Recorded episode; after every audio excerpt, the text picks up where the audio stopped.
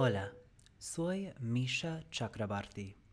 Bienvenido a Despertando Sueños, un podcast donde tenemos conversaciones auténticas con gente que vive con propósito. Este podcast también está disponible en inglés como Dream Awakening with Misha Chakrabarti. Ya volvimos. ¿Se puede creer que hoy lanzamos el primer episodio de la temporada 2 de Despertando Sueños? Como comenté en el trailer, esta temporada vamos expandiendo la noción de qué es soñar. Seguimos escuchando historias de creatividad, viajes y espiritualidad, y además vamos a contar relatos de amor, la paternidad, el activismo, el emprendimiento y mucho más. Dado a que tenemos menos oyentes en español, cambiamos a una frecuencia mensual. Si quieres que volvamos al formato bisemanal de antes, no te olvides de suscribir, seguir, calificar y comentar. Hoy arrancamos la temporada de la mejor manera posible, charlando con Heron Plus. Heron creció en Mendoza, Argentina, en una comunidad en que todos se conocen hasta el panadero. Después se mudó a Buenos Aires y encontró el mundo de nuevas posibilidades, pero también una anonimidad y un sentido de aislamiento. Como es una persona que tiene muchísimos intereses y una afinidad por la conexión, iba probando cosas, cada uno que tenía algo que le alimentaba de una forma y algo que no le gustaba tanto. Después de experimentar con diseño gráfico, edición, organizar eventos de música, cuidar bonsai y más, tuvo una revelación que no existía una comunidad centrada en el ciclismo y que crearlo le daría la oportunidad de juntar varios intereses suyos a la vez. Hoy, Heron es diseñador, ciclista y creador de la comunidad Argentina Gravel Bike, en la cual desarrolla proyectos en el torno al ciclismo gravel, que son viajes, bikepacking, carreras, eventos, calendarios de entrenamiento y ayuda entre los miembros, miembros fomentando el diálogo y las buenas prácticas humanas. Heron afirma que la bici es un vehículo de transformación social, el medio en que se quiere desarrollar como persona y el camino que quiere seguir para cumplir sus sueños. Yo tengo que comentar que hace poco subieron unos videos de su viaje en Ushuaia y son hermosos. El paisaje, el camino, la comunidad, la elección es una maravilla, así que no dudes en ir a YouTube y mirarla. Para saber más, puedes encontrar Argentina Gravel Bike en Instagram como arroba Argentina Gravel Bike y en el grupo de Facebook con el mismo nombre. Damos la bienvenida a Heron Plus. Hola Heron, ¿cómo estás? ¿Cómo te sentís hoy? Hola Mish, muy muy bien. Muchísimas gracias por invitarme. La verdad, eh, un placer, placer estar acá, eh, participar de, de, otra persona que tiene proyectos y que, y que le pone todo el empuje y todas las ganas. Es algo que a mí me gusta mucho siento que me retroalimenta en la que es la actividad más importante de mi vida, que es justamente perseguir algo que es un proyecto propio. Así que estoy muy contento de estar acá, estoy muy contento de participar y siento que este tipo de cosas te recargan mucho. Oye. Así que gracias. Qué hermoso. Oye, gracias a vos, Heran, por tus lindas palabras honestamente, son, son estas cosas así que me hacen el día. Así que gracias por tus palabras, gracias por estar, gracias por tu linda energía. Tu linda energía. ¿Sabes qué? Bueno, para la gente que no sabe, um, Heron y yo trabajamos juntos y creo que, creo que te conocí hace un año, capaz un año y medio, algo, algo más o menos por ahí. Eh, no. ¿No? Yo, yo me acuerdo de, que ya desde que yo arranqué a trabajar, vos estabas. Eh, mira, comparemos fechas. Yo entré en enero del 2019. Ah, hace dos años, claro. Yo arranqué en, en septiembre de 10. Dos años. Septiembre de 17. Claro, vos ya estabas. Sí, Sí. dos años ya que trabajamos juntos. Wow, qué Así lo- que sí. Wow, el tiempo pasa volando, no puedo creer, no puedo creer. No, pero mi- mirá qué buena que estuvo tu referencia de tiempo. En realidad, trabajamos juntos un año, porque hace un año que no estamos yendo a la oficina. Así que está bien. Ah, sí, está bien, sí, sí, gracias. Yo tengo razón. te salvé, sí, te salvé. Mish tiene razón. Ay, gracias. Otra vez. Viste que como en la vida uno no siempre puede tener razón, así que uno tiene que como apreciar estos momentos. Sí, sí, como, sí, acerté en una. Exactamente. No, eso es, es un ejemplo hermoso de, de lo que te quería decir. Es que como desde el momento que te conocí, como sentí que tenías una er- energía muy linda y como, no sé, como cada vez que, que nos juntemos me sentí, no sé, simplemente feliz que, que estuvieras. Así que me alegro que, que ahora tengamos una oportunidad de charlar un poco más y de, de hablar de, de tus proyectos hermosos. Así que gracias por estar. Em, Gracias por la invitación. ay, me alegra. Sí, sí, estoy muy contento de, de tenerte acá. Y bueno, ahora como básicamente como ya hablamos un poco de la idea, pero ahora te quería, hablaste un poco de tus proyectos, pero te quería preguntar, Heron, ¿cuáles son tus sueños? Es una gran, gran pregunta. Eh, de hecho, no sé si todo el mundo te la contesta directamente, pero si vos le preguntás a cualquier persona en la calle cuáles son sus sueños, hay como cierta resistencia a contestarlo, ¿no? Mm, Como que uno es receloso a veces con los sueños, o por ahí no los tiene muy claros, Mm. entonces siente que no hay una respuesta directa. Yo te diría que hasta hace dos años hubiera tenido una respuesta media vaga mm, o una respuesta mezclada, mixeada con diferentes cosas, como que sí, bueno, mi sueño puede ser un poco viajar, un poco que me vaya mejor en el trabajo y un poco disfrutar más de mis amigos y las cosas que me gustan. Eh, hoy, hoy en particular me pasa que hace dos años estoy trabajando en un proyecto propio, eh, un proyecto que de a poco va mostrando sus frutos y que ha traído gente muy increíble a mi vida y ha traído experiencias muy lindas a mi vida. Entonces, mientras más cosas pasan alrededor de este proyecto, más va tomando eh, fuerza mm. y, y- y más se va volviendo como algo más claro. En contraste a lo que hubiera sido por ahí hace dos años contestarte cuál es mi sueño. Mi sueño hoy es vivir el ciclismo. Yo siempre fui ciclista, siempre practiqué la bici, siempre estuve pedaleando y siempre hice cosas alrededor de eso. A veces más tranquilo y más desconectado y a veces más social y charlando con otras personas. Hoy me pasa que por mi proyecto en particular, eh, cada vez vivo, vivo más el ciclismo. Ya me conecto con otras personas directamente por ese interés y ya tengo muchas actividades en torno al ciclismo, a clubes sociales relacionados con esto. Ya viajo y me relaciono con personas que le interesa viajar en bici y nada, honestamente mi sueño es ese, es, vivir el ciclismo, em, pasar de, de lo que siempre fue una afición, un hobby y por qué no decirlo, una pasión a algo que directamente pues se convierta en todo. A mí me encantaría que el ciclismo se convierta en todo en mi vida, Eh, mi trabajo, porque en el mundo en el que vivimos, para poder dedicarle mucho tiempo a algo, y si es lo que te apasiona realmente, y, y si es tu objetivo, pues muchas veces vas a tener que buscarle la manera en que también se convierta en tu trabajo, ¿no? Porque tu trabajo se lleva cuánto, 8, 9, 10 horas de tu día o más, Claro. depende de quién seas y de qué trabajes. Y, y el canal de mi creatividad. Hoy el ciclismo me permite eso. Eh, yo estoy practicando lo que es mi profesión, que soy diseñador gráfico, lo aplico directamente, eh, ya sea editando videos o haciendo fotografía o preparando gráficas para eventos, todo en torno a lo que estoy organizando.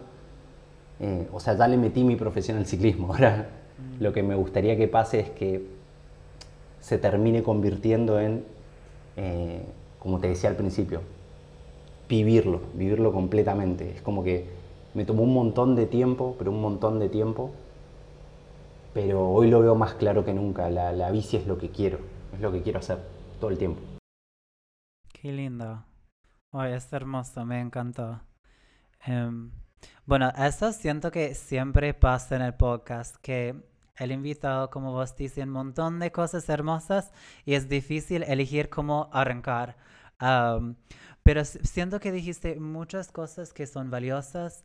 uno que, que, para mí es, es clave es que lo, lo que dijiste sobre preguntar cuáles son tus sueños puede ser polémico porque capaz la persona no lo tiene muy claro. Y quiero hablar un poco más, quiero explorar y investigar un poco como tu camino a entender cuál es tu sueño, porque hace dos años decías que capaz no, no, lo tenías muy claro y decías capaz de pasar tiempo con tus amigos y para mí esto también es muy válido como hablé con gente y a veces dijo bueno estamos en, en pandemia ahora para mí lo más importante es de tener como mi salud emocional espiritual y sentarme bien con eh, sentar, sentirme en paz y, y para mí está, está todo perfecto pero ¿cómo llegaste a, a no sé, el día de hoy en que tenés todo como muy claro y, y tenés una visión cuando, cuando antes no era tan así? Es, es un reviaje. Em, mira, te ubico hace dos años cuando, cuando por ahí mi visión era, era más la de hobbyista, ¿no? la del hobby. Eh, tenía tres grupos con los que salía a andar. Uno era más de viaje, el otro era más de entrenamiento y el otro era un grupo social que le gustaba salir a buscar cafés, charlar, pedalear un ratito, pero era más como la actividad alrededor de eso. Y además tengo siempre, tuve mis amigos bicicleteros, entonces visitaba los, los locales, eh, iba a charlar de mecánica, no sé, me daba una vuelta por ahí con la bici. Y en un momento que, que yo empiezo como a tener un poco más de tiempo libre, me propongo armar un club social en torno a un estilo de ciclismo que no estaba explorado en Argentina. Y dije, che, bueno, es la oportunidad de establecer bases para por ahí unificar todo lo que está pasando alrededor de mi vida con todos estos grupos que no se conocen entre ellos y, nuclearlo todo en, en una sola actividad. Ahí es cuando nace Argentina Gravel Bike el gravel es un estilo de ciclismo inventado en Estados Unidos, que la verdad que a nivel mundial está en pleno auge, pero acá no se exploraba mucho. Yo dije, che, deben haber otras personas que hagan este estilo de ciclismo, pero que no están conectadas. Tal vez lo que yo pueda hacer es construir un puente social y empezar a mm. conectar personas que le interese esto y que tengan un lugar donde explorarlo y contactarse con otras personas que tengan este interés en común. Que eso siempre termina bien, ¿viste? Cuando fundás un club social en base a lo que sea, no sé, ajedrez, fútbol, lo que sea, se terminan estableciendo lazos, terminás conociendo personas, es súper divertido. Em, y me pasó que, bueno, tomó tiempo, tomó dos años, pero ya hoy el, el club es enorme. O sea, cada vez que digo, chicos, vamos a hacer un viaje y hay mínimo, no sé, 50 personas que se ofrecen para participar. wow, em, qué bien. Cuando hacemos una charla, bueno, pues hay un montón de personas que se prestan para dictarla. Cuando decimos, che, hay que hablar de este tema, bueno, hay un montón de personas que dicen, yo de esto tengo una idea, me gustaría charlarlo. Eh, cuando hacemos salidas se suma un montón de gente también. Es como que terminó, terminó siendo un muy buen caldo de cultivo para muchas actividades que hoy me, llenan el alma. Te, digo, sé que haga lo que quiera hacer, no voy a estar solo. Y eso está buenísimo. Es como encontré un montón de gente que le súper interesa este formato de ciclismo y que cada cosa que proponemos todos se entusiasman. Entonces, te dan ganas de hacer muchas más cosas de las que estás haciendo y, y me ha pasado de empezar otros proyectos en mi vida y, y transitarlos y que por ahí no lleguen a nada, ¿no? Como que te queda la experiencia de decir, che, intenté hacer esto, aprendí estas cosas, exploré por este lugar, le metí pilas, no sé, tres, cuatro años, pero bueno, no derivó en nada concreto en sí, que está buenísimo también porque es algo exploratorio. Eh, pero este es, es, como el primer proyecto que me propongo de, de este estilo y siento que no, no para de crecer, no para de crecer. Todos los días nos llegan mensajes lindos, todos los días se suma nueva gente, eh, todos los días se organizan nuevas actividades. La verdad que no, no, no para de traer cosas buenas y eso es lo que más feliz me tiene. Por eso también estoy como entusiasmado y por eso te digo, hoy mi sueño es más claro, mi sueño es que Argentina Gravel Bike crezca muchísimo más de lo que es hoy, que ya de por sí es grande hoy, y yo lo siento grande para hacer algo que es un proyecto que yo inicié en un cuartito así chiquito y hoy tiene un club de 10.000 personas, que para mí es un montón. Eh, sé que hay, hay otros clubes que son gigantescos en comparación a este, pero para hacer algo que recién arranca, estoy súper feliz y, y, más allá del número, ¿eh? porque yo siempre se lo digo a la gente, no necesitamos ser más, pero sí necesitamos ser mejores. O sea, presentar lindos proyectos, resolverlos entre todos, ver qué le podemos sumar a la idea del otro, ayudar cuando alguien necesita una mano. Ese es el tipo de cosas que me interesa explorar en AGB y, que para mi suerte se están dando. Claro. Ay, qué lindo. Felicidades. Sí, siento que... Muchas gracias. Sí, creo que es, es importante de celebrar como todo lo hermoso que ¿Qué te pasa? Yo, por ejemplo, yo tengo como un cuaderno en que como yo anoto todas las cosas lindas que me pasan o con mis proyectos o en general porque a veces siento que como es muy difícil como no darte cuenta cuando tu manifestación está arrancando si no te das cuenta de esas cosas chiquitas y bueno vos con Argentina Gravel Bike como ya ya estás como 10.000 personas que es un montón así que como como ya no es chico. pero sí, creo que es importante apreciar todos esos momentos. y te quería preguntar, porque dijiste que probaste un par de cosas durante los años y capaz unos años hiciste una cosa, otros años hiciste otra cosa y, y nada realmente pasó como no llegó a ese nivel.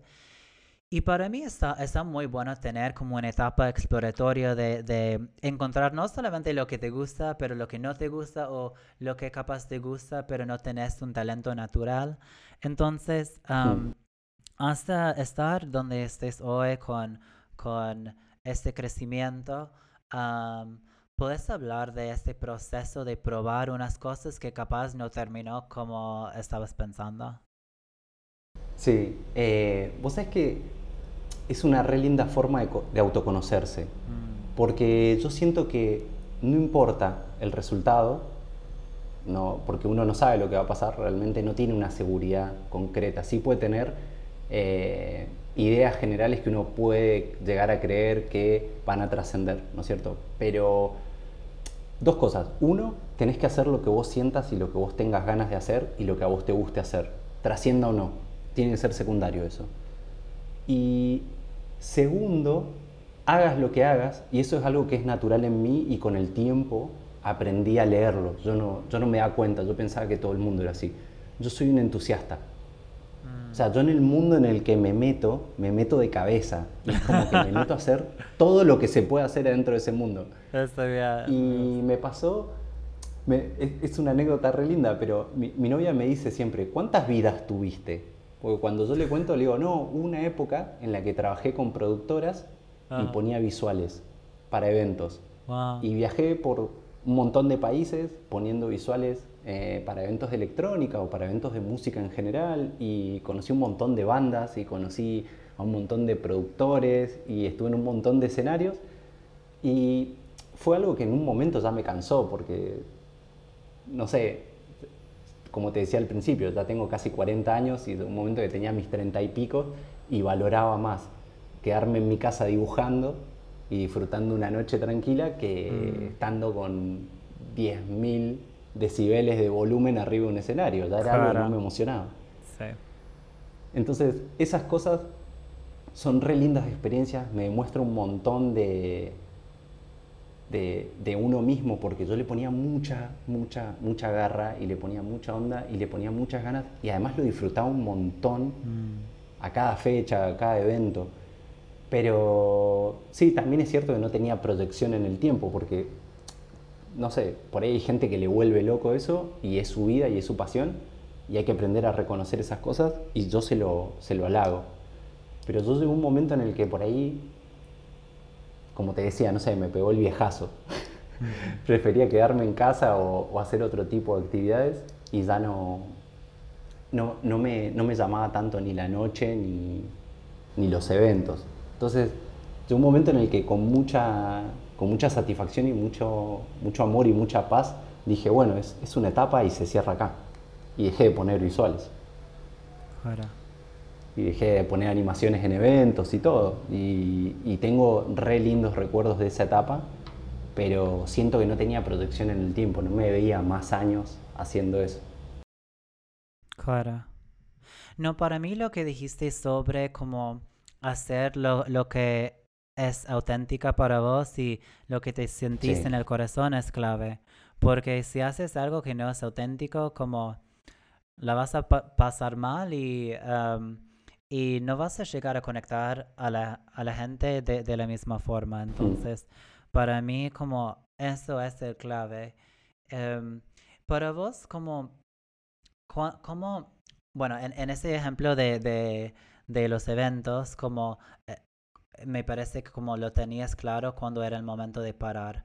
Pero por ejemplo, me imagino que hay mucha gente y me pasa a mí que capaz estás haciendo algo que te gusta más o menos o como te emociona por, por una época, pero ¿cómo te, das, cómo, ¿cómo te das cuenta que es el momento que como de probar otra cosa o como que no está funcionando? Porque para mí como llegó, llegó tiempo de estrechar esta intuición de, de, de, poder darme cuenta cuando era el momento y para vos hay, no sé, un momento como específico que algo pasó, te diste cuenta o era más como un sentimiento más, no sé, como no, no, tan específico? ¿Cómo era para vos? Bueno, a, mí me pasa, y volvemos a lo del viaje del autoconocimiento. Mm. Eh, bueno, yo tengo un amigo de toda la vida que me conoce mucho y que me, siempre me evalúa y me da evoluciones de cómo soy yo. Se llama Andrés Valles, es como un hermano, para mí es familia. Y él me dice que yo funciono por ciclos. Yo tengo ciclos. Y algo, algo que me gusta de, mi personalidad, que está, está, bueno que te gusten cosas de vos, ¿no? algo que me gusta mucho de mí es que yo tengo muchos intereses, muchos, ¿eh? A mí hay muchas cosas que me vuelven loco, así como no sé, te nombraba el ciclismo o poner visuales, eh, ponele, me encanta, me encanta, me vuelve loco ilustrar. Y es algo que lo ah. hago. Es, bueno, eh, obviamente nadie puede ver. La gente no lo va a estar viendo. Sí, no, no, hay video, pero le estoy mostrando ilustraciones a mí. Em, Son hermosas. Y, lo que me pasa es que todas estas cosas las hago en paralelo. Mm. Entonces de repente hay cosas que me interesan más que otras y las guardo en el tintero quedan ahí en mm. la, en la repisa y, me voy a prestarle más atención a otra de esas cosas. Eh, lo que me está pasando hoy con la bici, que era lo que te nombraba al principio, es que de alguna manera cuando se crea Argentina Gravel Bike, yo logro meterle muchos de mis intereses. Mm. Aprovecho que lo creo yo y un poquito todo ese mundo le doy la forma de todos mis hobbies. Me gusta viajar con la bici, bueno, pues lo metí en Argentina Gravel Bike me gusta mucho, es mi pasión, el diseño. Bueno, le, puse esa impronta de, que tenga una estética marcada y que me mantenga diseñando cosas para Argentina Gravel Bike. Me gusta mucho la parte social, entonces le di el formato de club social. Eh, esto de que la mm. gente esté conectada, charlando todo el tiempo. Em, no sé, me, gusta cuando los clubes social tienen buen ambiente, entonces uno le mete mucho de lo que es uno. Mm. Eh, yo cuido mucho el ambiente dentro de AGB, es como que intento que todas las cosas se charlen, como que si hay diferencia de opiniones encontremos fundamentos técnicos para resolverlo de la forma más diplomática y que aprendamos a que, a que discutir hay que discutir, pero, pero no tenemos que aferrar a verdades, sino que nos tenemos que mantener en la discusión para siempre llegar al, al fondo de todo lo que estamos tratando de averiguar, ¿no? y que no importa quién lo resuelva, lo importante es que se resuelva. Eh, yo tengo mucho de eso y inevitablemente lo meto en, en AGB. Me pasa eso, que siento que es el proyecto que ha florecido porque es al proyecto al que más de mis cosas que me apasionan le he podido poner. Entonces, por ende, le terminas dedicando más tiempo y más energía. Eh, así que no es que llegue un momento en el que vos decís, o sea, o no por lo menos yo siento que llegó un momento en el que digo, bueno, esto lo dejo de hacer porque hay otra cosa o, porque no lo quiero hacer más, sino como que, no sé, uno va navegando entre las cosas que le gustan y le apasionan y hoy por ahí te levantaste con ganas de hacer esto y le dedicas tiempo a eso y mañana otra cosa y siento que AGB creció porque le pude poner todas las cosas que me apasionaban, entonces todos los días las practico. Qué lindo. Me termina siendo enormemente feliz porque hago todo lo que me gusta. Sí.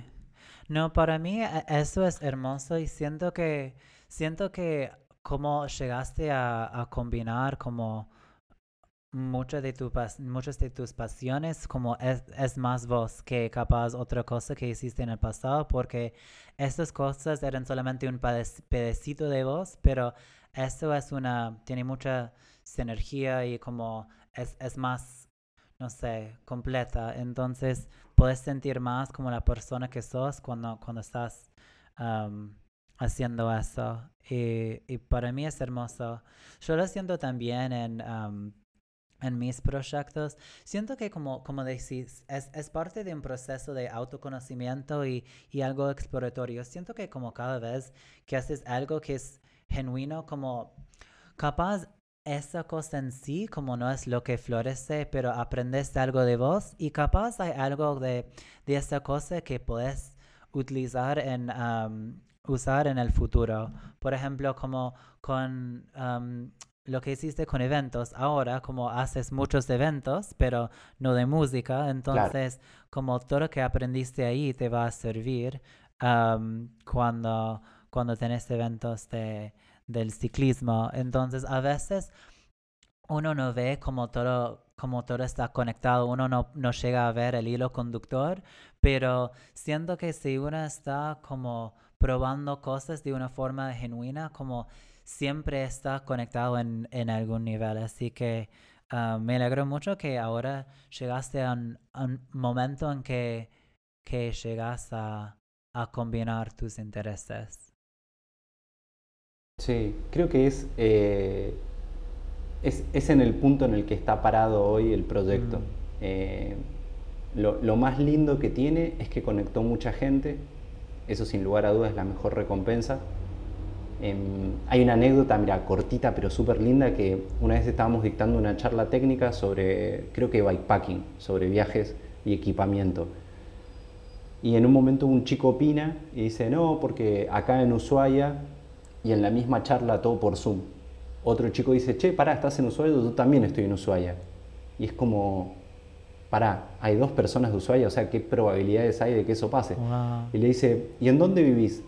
Dice, en tal calle. Dice, yo también vivo en esa calle. O sea, los chicos vivían a una cuadra, cada uno. Vivían en, el fin del mundo, en Ushuaia, y se conocieron gracias a esta charla técnica. Y a partir de ahí salieron a andar en bici siempre juntos. Pero es, ese tipo de cosas creo que son la mejor recompensa. Sí. Y no sé, de, mira, estos proyectos Mish que no, involucran plata, porque no le estás pagando a nadie, ni nadie te está pagando a vos, eh, que son meramente exploratorios sociales, mm.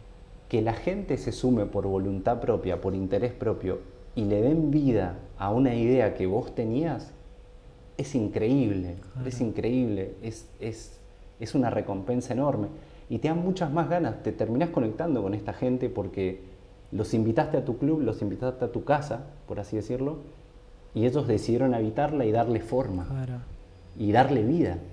Sin toda esa gente, este proyecto no es nada, ¿eh? no es absolutamente nada. Entonces, lo mejor que tiene hoy es eso, es que está vivo. Está vivo, está andando. Eh, yo todos los días lo veo crecer y eso es genial. Y me permite hacer todo lo que me gusta con un montón de gente que trajo a mi vida, que, hoy son amigos, hermanos, eh, personas con las que comparto proyectos a futuro y, y, sigo haciendo todos los días lo que me gusta. Así que e, eso es lo mejor que tiene hoy.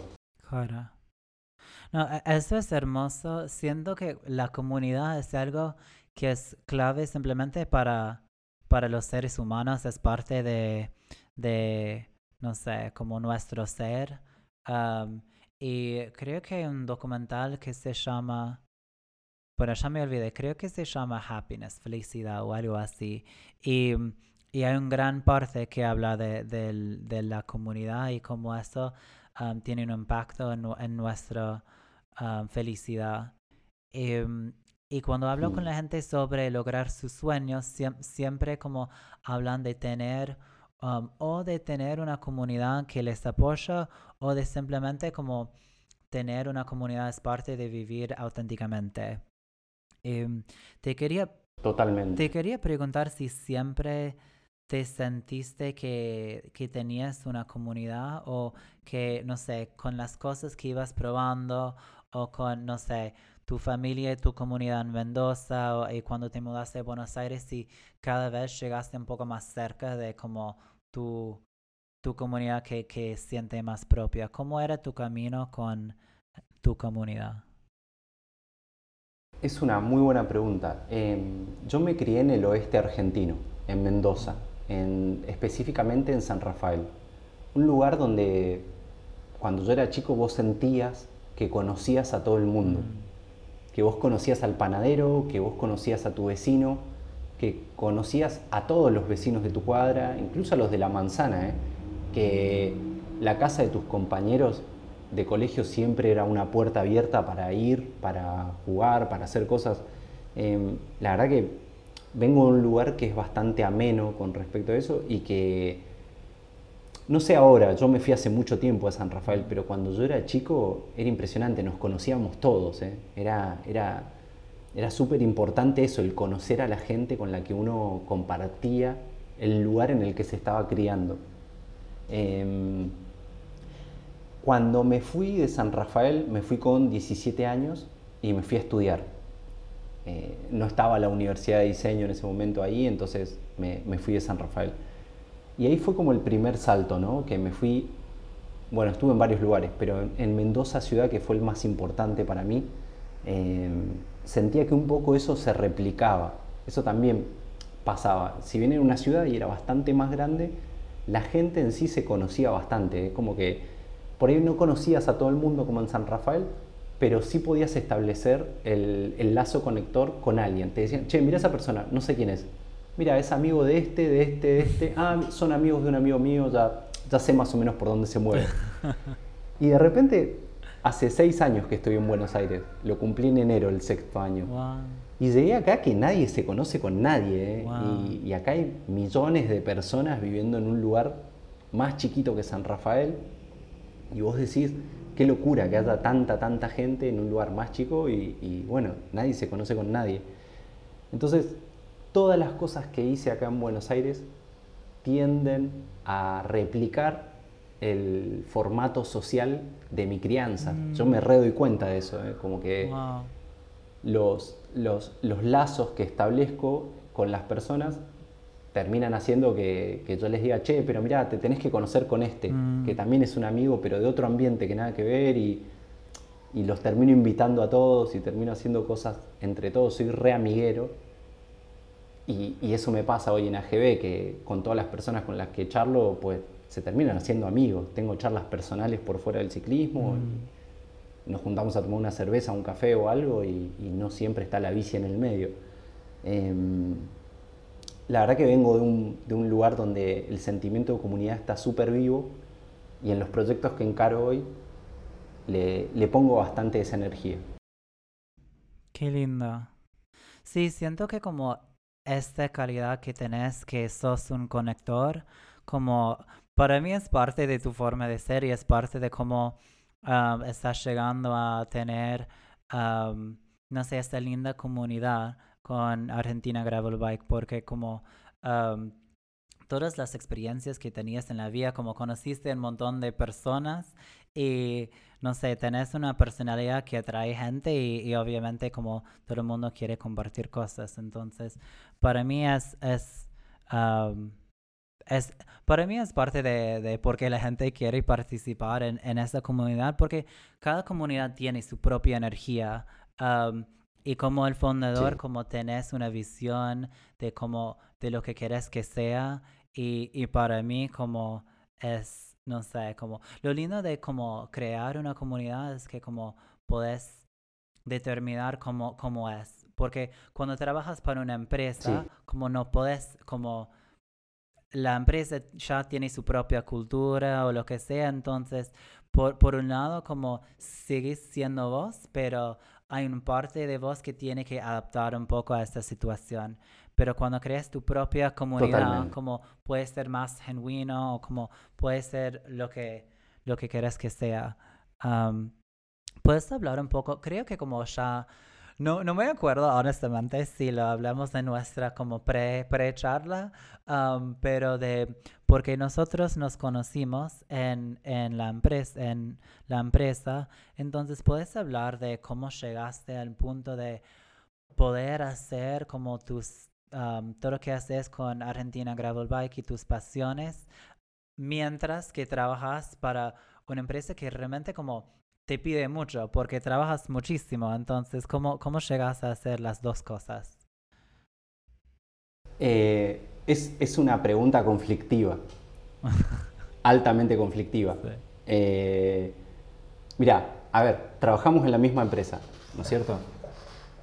Yo cuando, cuando inicio este proyecto y le empiezo a dar forma y empiezo a recibir respuesta de la gente, me doy cuenta que toda esa respuesta necesita energía de mi parte. Mm, Porque vos abrís un espacio, la gente lo ocupa y automáticamente empieza la comunicación, empiezan los mensajes, eh, empieza el intercambio de ideas. Eh, cuando está vivo un espacio de charla y un espacio de debate y un, y un espacio social mm, que se ocupa por seres humanos, eh, pues se empiezan a establecer relaciones y eso toma tiempo, tiempo físico. Claro. Vos no podés eludirlo si querés que crezca. Yo, para que te hagas una idea, eh, ahora estoy, le estoy buscando la vuelta y todo, pero al principio respondía 100 mensajes por día. Wow, es muchísimo, 100 mensajes. Wow. Es muchísimo. Sí. Es muchísimo. Hasta que creé el grupo de Facebook y lo que empecé a hacer es decirle a la gente, mira, vos me puedes preguntar esto y yo te lo voy a responder. Pero tenés que tener en cuenta lo siguiente. Mi respuesta va a estar condicionada por mi experiencia, Claro. que en comparación a la de otro puede ser poco o puede ser mucho. Mm, Y mi respuesta va a ser la respuesta de una sola persona. Ahora, tenemos el grupo de Facebook donde estamos todos los de la comunidad y si vos haces un posteo ahí, lo más probable es que tengas muchos puntos de vista mm, y tu respuesta sea mucho más enriquecida claro. por diferentes experiencias y no va a estar condicionado a mi opinión personal, Claro. sino que vas a poder formar una opinión en base a la experiencia de muchas personas. Es lo que estoy haciendo desde hace, ponele un año, derivar todo lo que son preguntas y consultas personales a que la comunidad responda las consultas de la comunidad Qué bien. y que aprendamos a charlarnos entre todos. Y que por ahí un día que yo no puedo responder, esa gente no se quede sin una respuesta. Esa gente obtenga lo que necesita y que de última, yo también soy, soy un ser humano con limitaciones. Claro. Entonces, yo muchas veces me meto y leo cosas que digo, wow, esto no lo sabía. Menos mal que esta persona lo posteó la pregunta y que saltaron todas las personas que saben sobre ese tema a responderlo porque acabo de aprender algo nuevo. Entonces, eh, esto a- a- hacia dónde va? Hacia que nosotros trabajamos en una empresa, y voy a ser súper diplomático, ¿eh? que quiere ser más que una empresa Mm, y que quiere ser mucho más que un trabajo. mm, Y que eso te consume mucha más energía que un trabajo que simplemente es un trabajo. claro. ¿No es cierto? Nosotros tenemos el life at Claro. Y tenemos los afters y tenemos los viajes al, al trabajo de la playa y tenemos y tenemos y tenemos y tenemos. Y yo tuve que, cuando empecé a, a redescubrirme como ciclista, redescubrirme como generador de conexiones y y a redescubrirme como, no sé, hasta como ser humano, ¿eh? porque Argentina del Bike es, es, un viaje exploratorio muy personal. Yo tuve que cortar con muchas cosas mm. del trabajo y quedarme con lo que es trabajo. Claro. Sí. Que me parece que también es lo, lo más sano. Claro. Yo dije, che, mira, en estas cosas ya no, no creo que participe. Y me paré ahí y me paré a explicarlo con la mayor de las diplomacias. Mm. Quiero que mi energía y mi cabeza esté en mi proyecto personal. Así que voy a resolver necesidades del trabajo como diseñador, pero voy a reenfocarme en, en este proyecto que es personal y que es, Mish, súper importante, mm. súper importante tener proyectos personales. Es increíblemente importante. Yo siento que el trabajo en el que estamos ahora quiere ser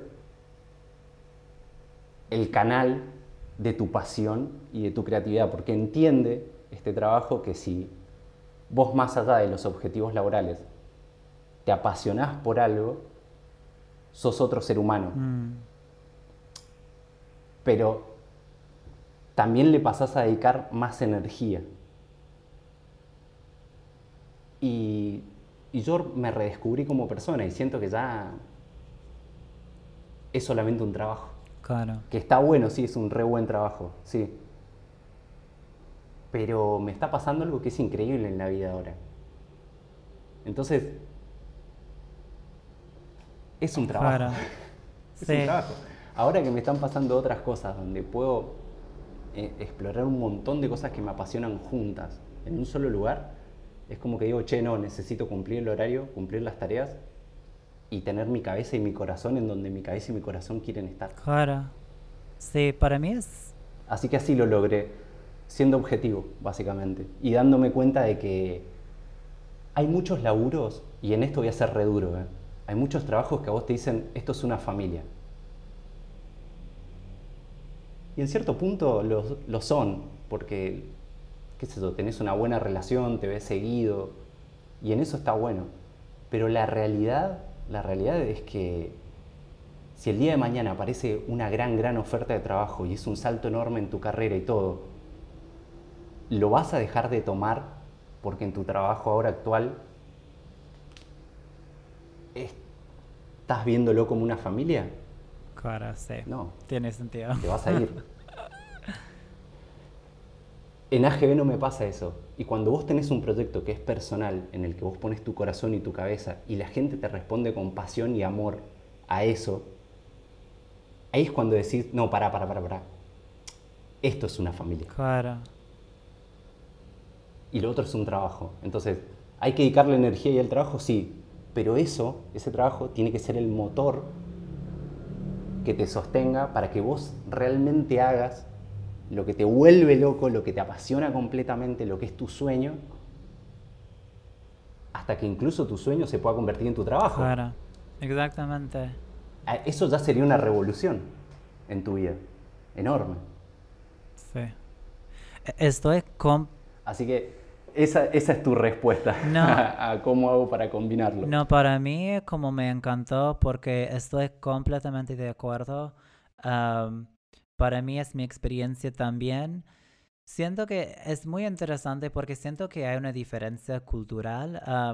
todo lo que, que observas sobre el trabajo es como así son las empresas estadounidenses. Como la idea es que es muy de, de las empresas de tecnología en Estados Unidos.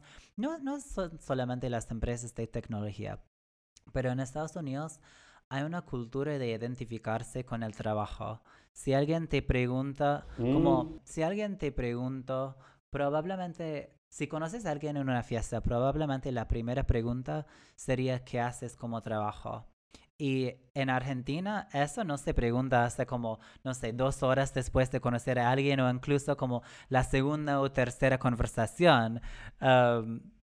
Cuando se te acabaron los temas de conversación, ¿hablas de eso o del clima? Es como, che, qué loco el clima. ¿Y de qué trabajas? ¿Viste? Como e, es, es otra, es otra mirada total, totalmente distinta. Y por eso como la gente se identifica con su trabajo y es básicamente su vida. Entonces acá hay como otra perspectiva que es como tu trabajo puede ser simplemente tu trabajo y lo que te sostenga en la vida y después como pintas o escribís o...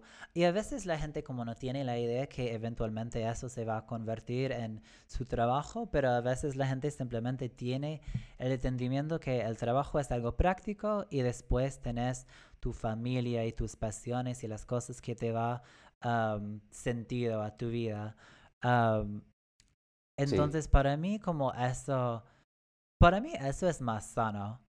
siento que, que es así que vas a tener como más riqueza en tu vida y, y para mí tenés todo el sentido. Yo siento que si no fuera por mis proyectos y pasiones y cosas creativas, como hubiera sido imposible sobrevivir esta pandemia cuando estamos todos encerrados, como siento que realmente como me salvó porque no me aburrí, como no me sentí tan isolado, porque sentí muy apasionado por algo.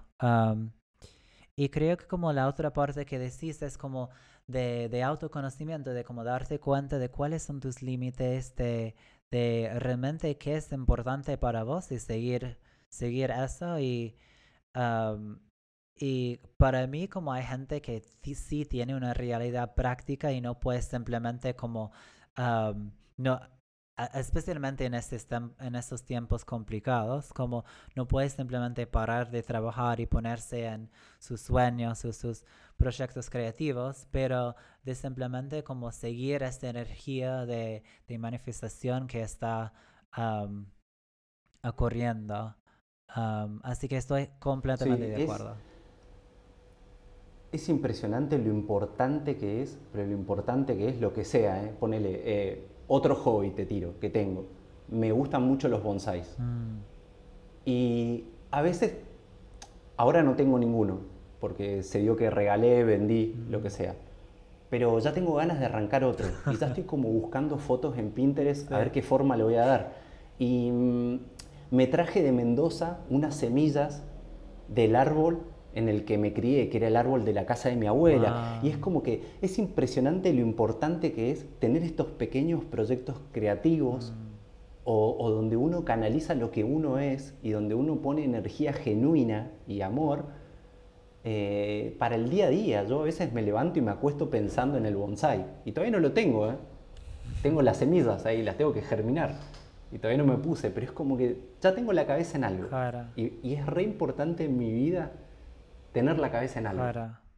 Bueno, me encantó el metáforo de, de, las semillas y el bonsai porque siento que como los proyectos son medio así, por más que capaz no, ya todavía no es un bonsai, un árbol lo que sea, como ya tenés las semillas, como ya, ya lo pusiste en la tierra y estás regándolas. Y, y puedes hablar un poco más de ese proceso de algo que, que sentí en mi experiencia y estoy escuchando de tu experiencia es que empezaste Argentina Gravel Bike porque pareció como algo genuino y es algo que como te atrae, te apasiona y no tenías necesariamente una visión específica de todas las cosas que te iba a atraer, pero simplemente siguiendo tu corazón, esas cosas simplemente te llegaran y era como, er, fueran lindas sorpresas. Entonces, puedes hablar de cómo a veces tenés que simplemente tener fe y hacer algo no sabiendo lo que te va a, lo que te va a llevar, lo que te va a ocurrir. puedes hablar de este proceso de tener fe y de tener cosas lindas pero inesperadas. Sí, em, de hecho es como súper importante lo que hablábamos al principio de siempre hacer lo que uno realmente siente y tiene ganas de hacer. Porque cuando arranqué a GB, lo hice por esta necesidad de contactar a otros ciclistas que estén interesados en este formato de bici. Mm. Porque dije, che, no hay ningún club social de gravel. Bueno, lo hago yo, me lo cargo al hombro esa tarea. Sin saber en qué iba a terminar. Si éramos 5, yo iba a estar feliz. Si éramos 20, wow, iba a ser una locura, somos 20. Pero me levanté y me acosté todos los días poniéndole energía a eso, averiguando cómo podía ser un mejor anfitrión, averiguando cómo podía encontrar nuevos canales en los cuales descubra personas que tengan este interés. Em, le busqué la vuelta y a, todas las cosas que hice le puse mucha garra. Eh, si vos te fijas, nosotros arrancamos con un Instagram. El perfil era Argentina Gravel Bike y arrancamos con eso. Y los primeros, qué sé yo, 40 posteos son fotos mías, porque no, no conocía a nadie. Y era yo andando en la bici, sacándole fotos a mi bici por ahí. Hasta que un día me escribió alguien y me dice, che, yo tengo una bici gravel y, y, me gustaría aparecer en los posteos. Y le digo, por favor, mandame una foto, por favor, te lo pido. Y ahí automáticamente cambié la descripción del Instagram arriba y puse, si querés aparecer, etiquetanos o escribinos mm. al, al inbox. Y ahí más gente se empezó a copar y ahí empecé a conocer gente diciendo, che, pará, ¿hace cuánto tenés la gravel? Y hay gente que está andando en gravel desde mucho antes que yo. Ah. Y empecé como a conocer y a conectar personas. Y, pero fue eso, ¿eh? fue todos los días hacer algo, todos los días, por más que no hubieran otras cosas para postear, bueno, posteaba mi bici y subía cosas mías. Y le ponía toda la energía y toda la onda y una descripción de las cosas que hacía y a dónde me iba a andar y buscaba más gente le contaba a mis amigos, che, ¿no te interesa tener una gravel porque mirá que hacemos este tipo de cosas? Y fue todos los días hacer eso hasta que, bueno, empezó a aparecer la gente mm. y ahí la gente le empezó a dar forma de verdad. Y ahí se volvió algo súper real. Y, hubieron un montón de desafíos, Mish, pero un montón de desafíos. Mm. Para empezar, y esto la gente lo va a entender de cualquier lugar del mundo, los seres humanos no sabemos tratarnos por internet. No sabemos hablarnos bien. Eh, casi siempre que alguien opina algo diferente a vos, aparece ya el, foro bardo, que es el foro de la gente que se pelea. Foro bardo, foro bardo, y están todos matándose ahí. Porque vos, ¿qué opinás esto diferente a lo que opino yo? Claro. Y cuando, cuando iniciamos el grupo de Facebook, que es donde la gente puede interactuar y donde sos libre de decir y hacer lo que quieras. Y la realidad es que el trato no era bueno. ¿eh? Cuando arrancamos el trato no era bueno, no era para nada bueno. Y ahí empecé yo con eh, a la gente agresiva responderle bien. Y era como, ¿por qué te frustras? Mm. ¿Cuál es tu frustración? No, porque este que opinó esto. Y le digo, bueno, tal vez esa persona está equivocada. Sí, es obvio que está equivocada, porque esto... Y bueno, y vos no podés decírselo bien Así esa persona se informa, aprende y crece. No, porque ¿qué tengo que andar educando gratis yo a la gente? Y pero es mejor que enojarse. Wow. Y pasó el tiempo y a todo el mundo le respondía de esa manera. Yo en todas las charlas que aparecían me metía y opinaba. Y, y, sabes qué terminó pasando? Que todo el mundo se calmó. Wow. Todo el mundo se calmó, ¿eh? Hoy yo ya no, intervengo en ninguna charla, ninguna charla. Y la gente que viene, viene y dice, che, me invitaron porque me dijeron que acá hay muy buena onda. Y a esa gente yo le digo, sí, bienvenido. Acá lo más importante es el trato. Acá lo que cuidamos es el ambiente. Y después, la temática es la bici, sí. Pero lo primero es lo más importante y es colaborar y la gente que está hoy en AGB lo primero que busca es colaborar. De hecho, viste cuando las cosas crecen y se te van de las manos. Hay cosas que yo ya no, no controlo, que nunca, nunca esperé que pasaran y están pasando. Que es que la gente trae proyectos a AGB y los germina y los hace crecer adentro de AGB. Por ejemplo, eh, Renzo Cortés, que lo conocí gracias a Argentina Gravel Bike, él quería tener un listado de fabricantes nacionales, porque él quería que la gente cuando elija tener su bicicleta lo pueda hacer en base a productos argentinos. Mm. Y terminó siendo un relevo de fabricantes, em, productores de materia prima, eh, puntos de entrega, puntos de venta, eh, diseñadores, terminó unificando todo en una lista gráfica, con fotos, con links a los productos, con hasta un índice de valores, que es un trabajo de investigación a nivel nacional enorme, enorme. Y ese flaco ¿vos te crees que cobró un peso por hacer eso? No, dijo, che, este es un ambiente sano, acá la gente se habla bien. Eso termina siendo un germinadero de cosas enormes y cosas recopadas, pero vos lo primero que tenés que hacer es eso, crear un ambiente en el cual la gente se sienta segura, se sienta cómoda y se sienta feliz. Automáticamente van a pasar cosas increíbles. Y es lo que terminó pasando. De esos proyectos hay mínimo, así grandes, 10. Y yo no intervine en ninguno. ¿eh? La gente los trajo, la gente los, los germinó ahí adentro y con ayuda de, los que se copaban, que hay gente que les interesa más una idea, más otra idea, fueron germinándose y creciendo y, es, es, es, 100% genuino, ¿eh? es la gente haciendo cosas para la gente. Wow, es, es hermoso eso.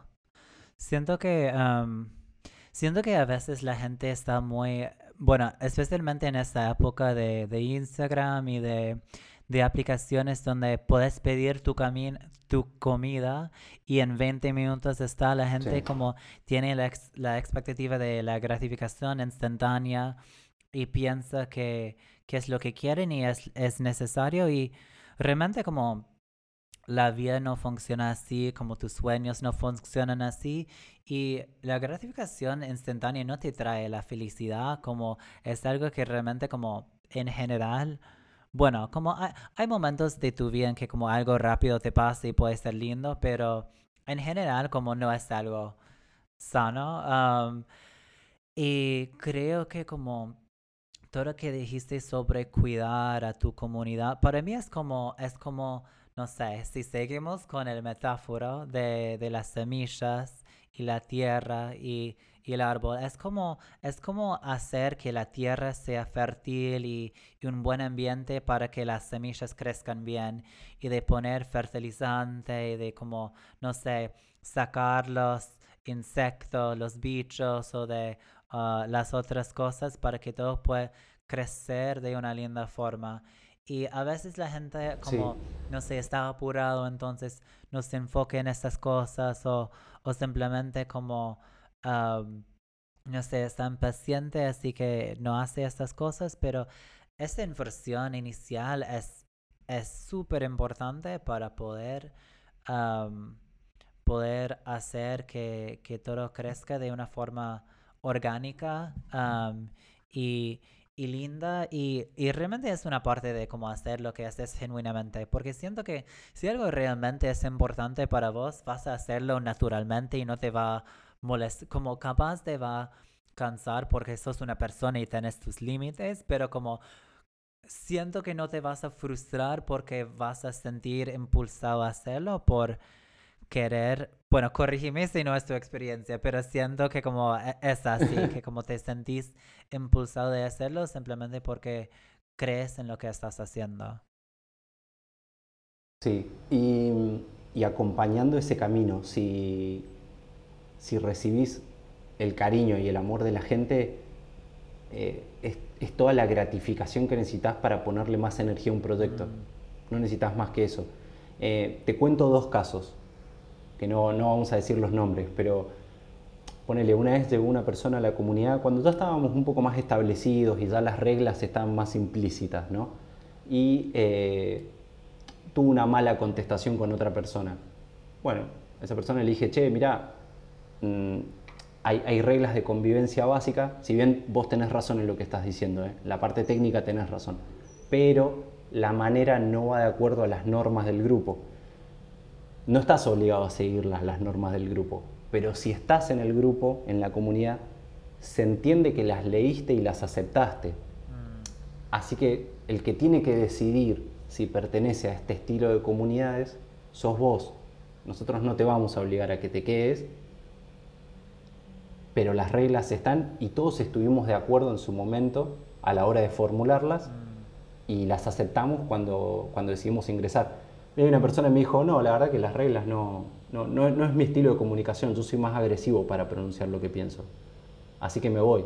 Y esa persona se fue. Y se fue y le dije, bueno, gracias por el intercambio de ideas y tenés razón.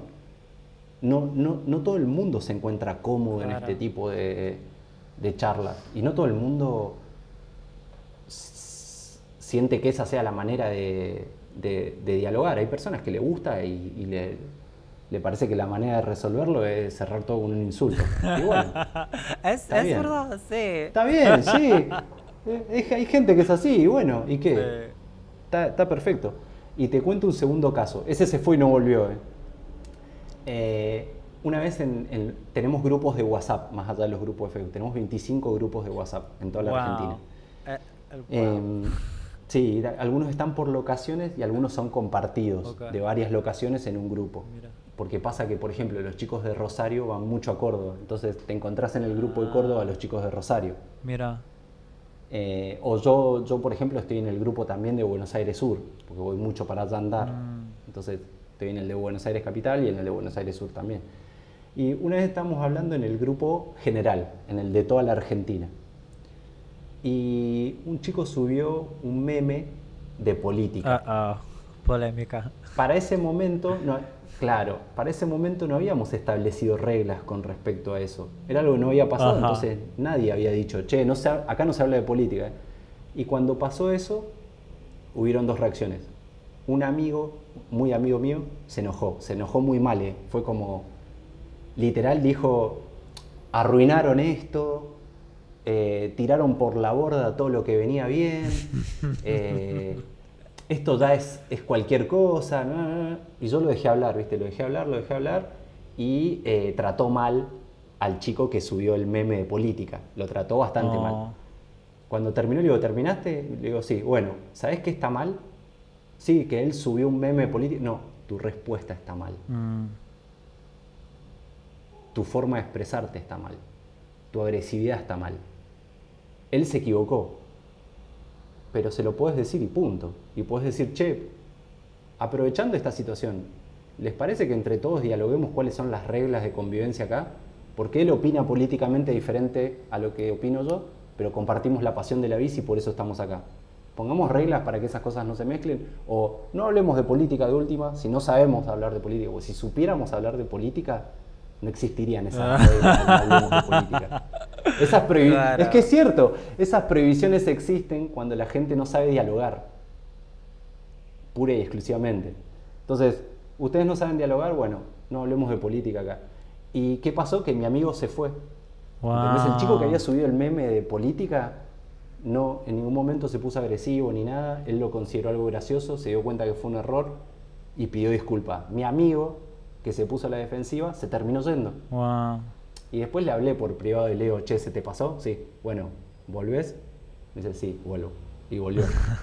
y ahí establecimos las reglas de, bueno, chicos, si se van a enojar, ¿saben qué? No hablemos de religión, no hablemos de política, ni ningún tema susceptible, hasta que ustedes puedan bajar las defensas y estar menos a la defensiva. ¿Y qué pasó? Y que con el tiempo todos bajaron las defensas y hoy hacemos chistes de todo. Pero de todo, eh. hoy ya se habla de todo. Pero al principio estás en un chat con personas de todo el país, no conoces a ninguno y termina pasando eso, como que estaban todos a la defensiva, ¿viste? Hoy ya se conocen, se hablan hace un montón, se matan de la risa absolutamente todo. Sí. Bueno, creo que como que hay muchos puntos interesantes y uno, uno es que siento que a veces uno piensa que, quiere que para que tu sueño crezca, que necesitas que como que todo el mundo esté interesado, pero realmente, o que si perdes algo que, que es un gran problema, pero realmente no es así. Como lo más importante para mí, en, en mi experiencia, es, es si estás atrayendo a la gente que realmente como se siente como interesado en lo que estás haciendo y, ahí como así vas a hacer las mejores conexiones, así como todo va a crecer de una forma linda y orgánica. Y en Estados Unidos tenemos un concepto que se llama FOMO, que es Fear of Missing Out, es como el miedo de, de, extrañar o faltar algo. Pero también hay el concepto de JOMA, que es Joy of Missing Out, es como ser, estar feliz por faltar algo. Y para mí, como, es, es, es muy así, como si, si, si estás faltando a algo que realmente como no estás no, no, no querés, como realmente no estás faltando a nada, como todo es muy relativo. entonces creo que es un muy buen ejemplo que, que dijiste porque realmente como no estás faltando una oportunidad, si no es una oportunidad para vos y como decís, cada persona es distinto, entonces tenés que encontrar tu comunidad y lo que, lo que está bueno para, para ti, para vos. así que creo que estuvo muy relevante. Y la otra cosa que creo que es muy importante, ahora vivimos en un mundo como muy, muy hoy, no sé cómo decirlo, como muy politizado, como con mucha gente que tiene opiniones muy distintas, con mucha cultura de cancelación y todo el mundo se enoja muy fácilmente. y algo que, que estaba, bueno, tenía como varias metas con este podcast, pero una cosa es que como quiero que la gente llegue a tener un poco más empatía para la gente que es distinto que ellos o, que piensan que es distinto que ellos, pero realmente como em, empiece a ver cosas que tienen en común. Y creo que como es algo lindo que, que llegaste a, a manejar una comunidad de una forma que, bueno, si, si, si, hablas de toda Argentina, la gente tiene muchas opiniones distintas y como estamos hablando antes de, de grabar, la gente en Argentina es muy expresiva y como me, me, llama la atención. pasión. Viste como mucha pasión y para mí me llama la atención que llegaste a crear una comunidad en que la gente como se respeta por más que tienen opiniones distintas y puede hablar de una forma educada. Creo que algo bueno que tiene, bueno, no sé si es Argentina o Buenos Aires, pero por tener mucha terapia, puede ser que es Buenos Aires, es que la gente no se pone tan a la defensiva, no citamos las cosas tan en personal, puede como, no sé, tomar un paso hacia atrás y mirar la situación de una forma más holística. y siento que es mm. algo muy lindo de, de, Argentina, es algo que aprecio mucho. Y para mí cuando como cuando hay cosas como inflación y como muchas cosas complicadas acá, como esas cosas de poder expresarse y de poder como realmente tener conversaciones con la gente que quiere, que busca entender y no simplemente tener, estar, de tener la razón, eso como para mí es muy valioso. Entonces creo que es algo hermoso que, que lograste con esta comunidad. Sí, eh, ahí fue clave uno de los proyectos que tiene AGB más vivos que nunca, que son las Gravel Talks. Mm. Que es re fácil esconderse atrás de un teclado mm. y escribir cosas feas, ¿no? Como que yo creo que la gente lo hace porque es la respuesta fácil. Pero lo que hicimos con AGB fue hacer un ciclo de charlas abiertas, donde vos dejabas un link a, a Jitsi y la gente que quería sumarse se mm. sumaba. Entonces, vos les ves las caras y vos charlas con esas personas, con 20, con 30 personas, todos a la vez. Y es muy diferente a estar en un foro donde vos escribís una opinión y abajo se escribe otra. Y Lleva a cierto nivel de frustración eso de estar leyendo todo y que vos quisiste decir algo pero lo dijo otro o otro dijo algo de otra manera y no puedes conectar todas las cosas. No hay nada que reemplace la interacción humana, ¿eh? no hay nada, nada que lo reemplace. Entonces, AGB fomenta mucho eso eh, y fomenta mucho el diálogo. Y, eso resuelve, resuelve problemas gigantes. ¿eh? Y la gente aprendió a opinar y a convivir con la opinión del otro. Y ese es uno de mis más grandes orgullos, el trato. Para mí es clave y es una de las cosas de las que más me enorgullezco, porque costó mucho también hacerlo. Claro. No, para mí eso como es lo más difícil porque, bueno, por ejemplo, en empresas como a veces hay, hay todo un departamento para gestionar el cambio y, y como de pensar en, en, la cultura y el, tratamiento y adoptar nuevas maneras de pensar. Eso es lo que lleva lo más tiempo. Si, si alguien como creció de una forma, pensando de una forma, es muy difícil que cambie su opinión por más, como aunque a menos que, no sé, viajó o no sé, le pasó algo. Um, entonces sí, para mí el hecho que lograste algo como um, es un milagro para mí. es, es um, sí, te felicito. Um, no, gracias. Eh, mira, hay, hay pequeñas, grandes cosas que pasaron adentro de esto, eh, pero que la base es siempre esta maceta que te digo yo de la buena tierra, de, de crear un ambiente sano. Eh, por ejemplo, me pasó que, que creo Argentina Gravel Bike y empiezo a interactuar con un, con un montón de gente y empiezo a conocer gente y me escribe una chica de Rosario, una gran amiga, una diseñadora, una colega, eh, que se llama Belén Garzón. Y me dice, che, quiero, quiero hacer, si a vos te parece, el Rosario Gravel Bike. Mm. Pero si vos me autorizás, me dice, yo no tengo nada que autorizarte. O sea, si vos lo haces, yo tengo que agradecerte que lo hagas. Es más, ¿en qué te puedo ayudar? Le digo, tomá el archivo de la identidad de AGB, donde están todos los Illustrator, donde están todos los archivos editables. Y si querés usarlo como base, y mis amigos como locos, como ¿cómo vas a dar el archivo donde tenés el Illustrator original de AGB para que la gente lo manipule? ¿Vos estás loco?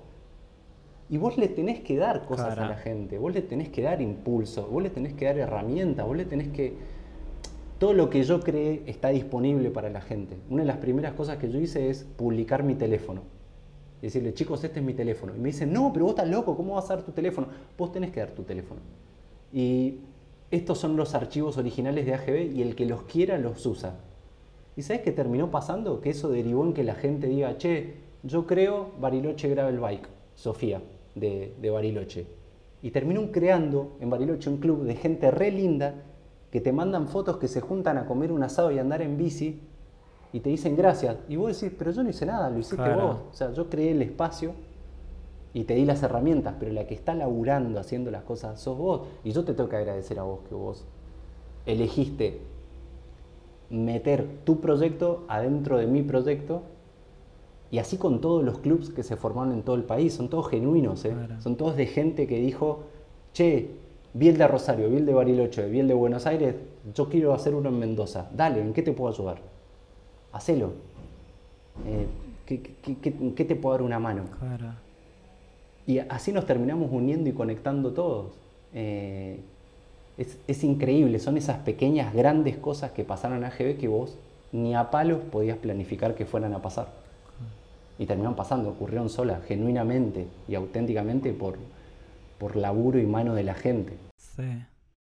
Sí, me encantó que dijiste pequeñas grandes cosas porque, bueno, es otra cosa que hablamos en, la precharla, que es, a veces uno piensa que, que las cosas que, que, te va a dar satisfacción son grandes cosas, como obviamente grandes cosas, como, no sé, ganan un premio o no sé, no sé, lograr viajar por todo el mundo o, como tener el respeto de, no sé, una, una organización grande, pero para mí, en mi experiencia, y me parece que, que lo que te pasa con EGB es que estos momentos en que alguien como cree en tu proyecto y, y como que está dispuesto de poner como toda su energía sin, aunque no esté pagado, para crear algo lindo, eso es realmente lo que vale la pena porque, no sé, todo el mundo ahora está... hay, un montón de elecciones que tenemos que tomar cada día y con la energía limitada que tenemos y con la locura del mundo de hoy, el hecho que alguien como vio tu proyecto, como invirtió el tiempo a conocerlo y que como se sintió conectado con eso y más que eso que quería tomar más tiempo y, poner más energía para crear algo realmente quiere decir mucho y como quiere decir que realmente como estás ayudando a la persona y estás como, no sé, conectando con esa persona y, y cuando pensás en realmente como el, el impacto que estás teniendo, para mí eso es es más grande que como, no sé, un premio que es muy impersonal. Así que me, encantó lo de las pequeñas, grandes cosas. Eh, tenemos una visión bastante parecida vos y yo con respecto a qué tiene valor en la vida, qué tiene valor real. Yo no llegué hasta esta visión de la noche a la mañana. A mí me tuvieron que pasar muchas mm. cosas. Eh, primero y principal el desarraigo no estar viviendo en el lugar en el que yo me crié y con la gente que yo amo. Tener que reinventarme como ser humano cuando llegué a un lugar nuevo y que no conocía a nadie. Y, y sabes qué, también la trayectoria. Yo llevo más de 16 años trabajando como diseñador. 15 eh, años me los pasé en el ambiente de la publicidad y ahora eh, trabajando en la empresa que trabajamos juntos, estoy en la parte de software y en empresas anteriores me ha tocado arrancar de abajo, crecer de a poco y en algún punto llegar a, un puesto en el que vos decís, wow, lo hice, lo logré. Y que nada, nada cambie en mi vida realmente. ¿no? Que, que, que, eso que vos tanto añorabas después no representa absolutamente nada. Porque yo fui director creativo de una agencia de publicidad que a mí me interesaba mucho crecer adentro de esa agencia. Era un objetivo, yo le ponía mucha energía, le ponía mucha garra y cuando llegué a eso, lo primero que hice fue levantar el teléfono y hablar con mi familia. Mm. Entonces no sé si fue tan importante llegar a eso. Si no hubiera tenido con quién compartirlo, ese momento no hubiera significado nada. Y reformulás muchas cosas en tu vida a partir del punto en el cual empezás a lograr objetivos que vos tenías. Si vos lográs objetivos, aprendés mucho del ser humano que sos y qué es a partir de ese momento con esos objetivos. ¿no? Hay, hay gente que se puede concentrar en, bueno, ahora quiero más. Y está bien, es válido, porque eso te dice mucho de quién sos vos. Y hay personas que, que no, que tal vez no, que, se, que digan, che, no era lo que yo esperaba esto, porque te puede pasar ¿eh? de perseguir un objetivo y que no sea la realidad lo que vos te habías imaginado, pasa mucho.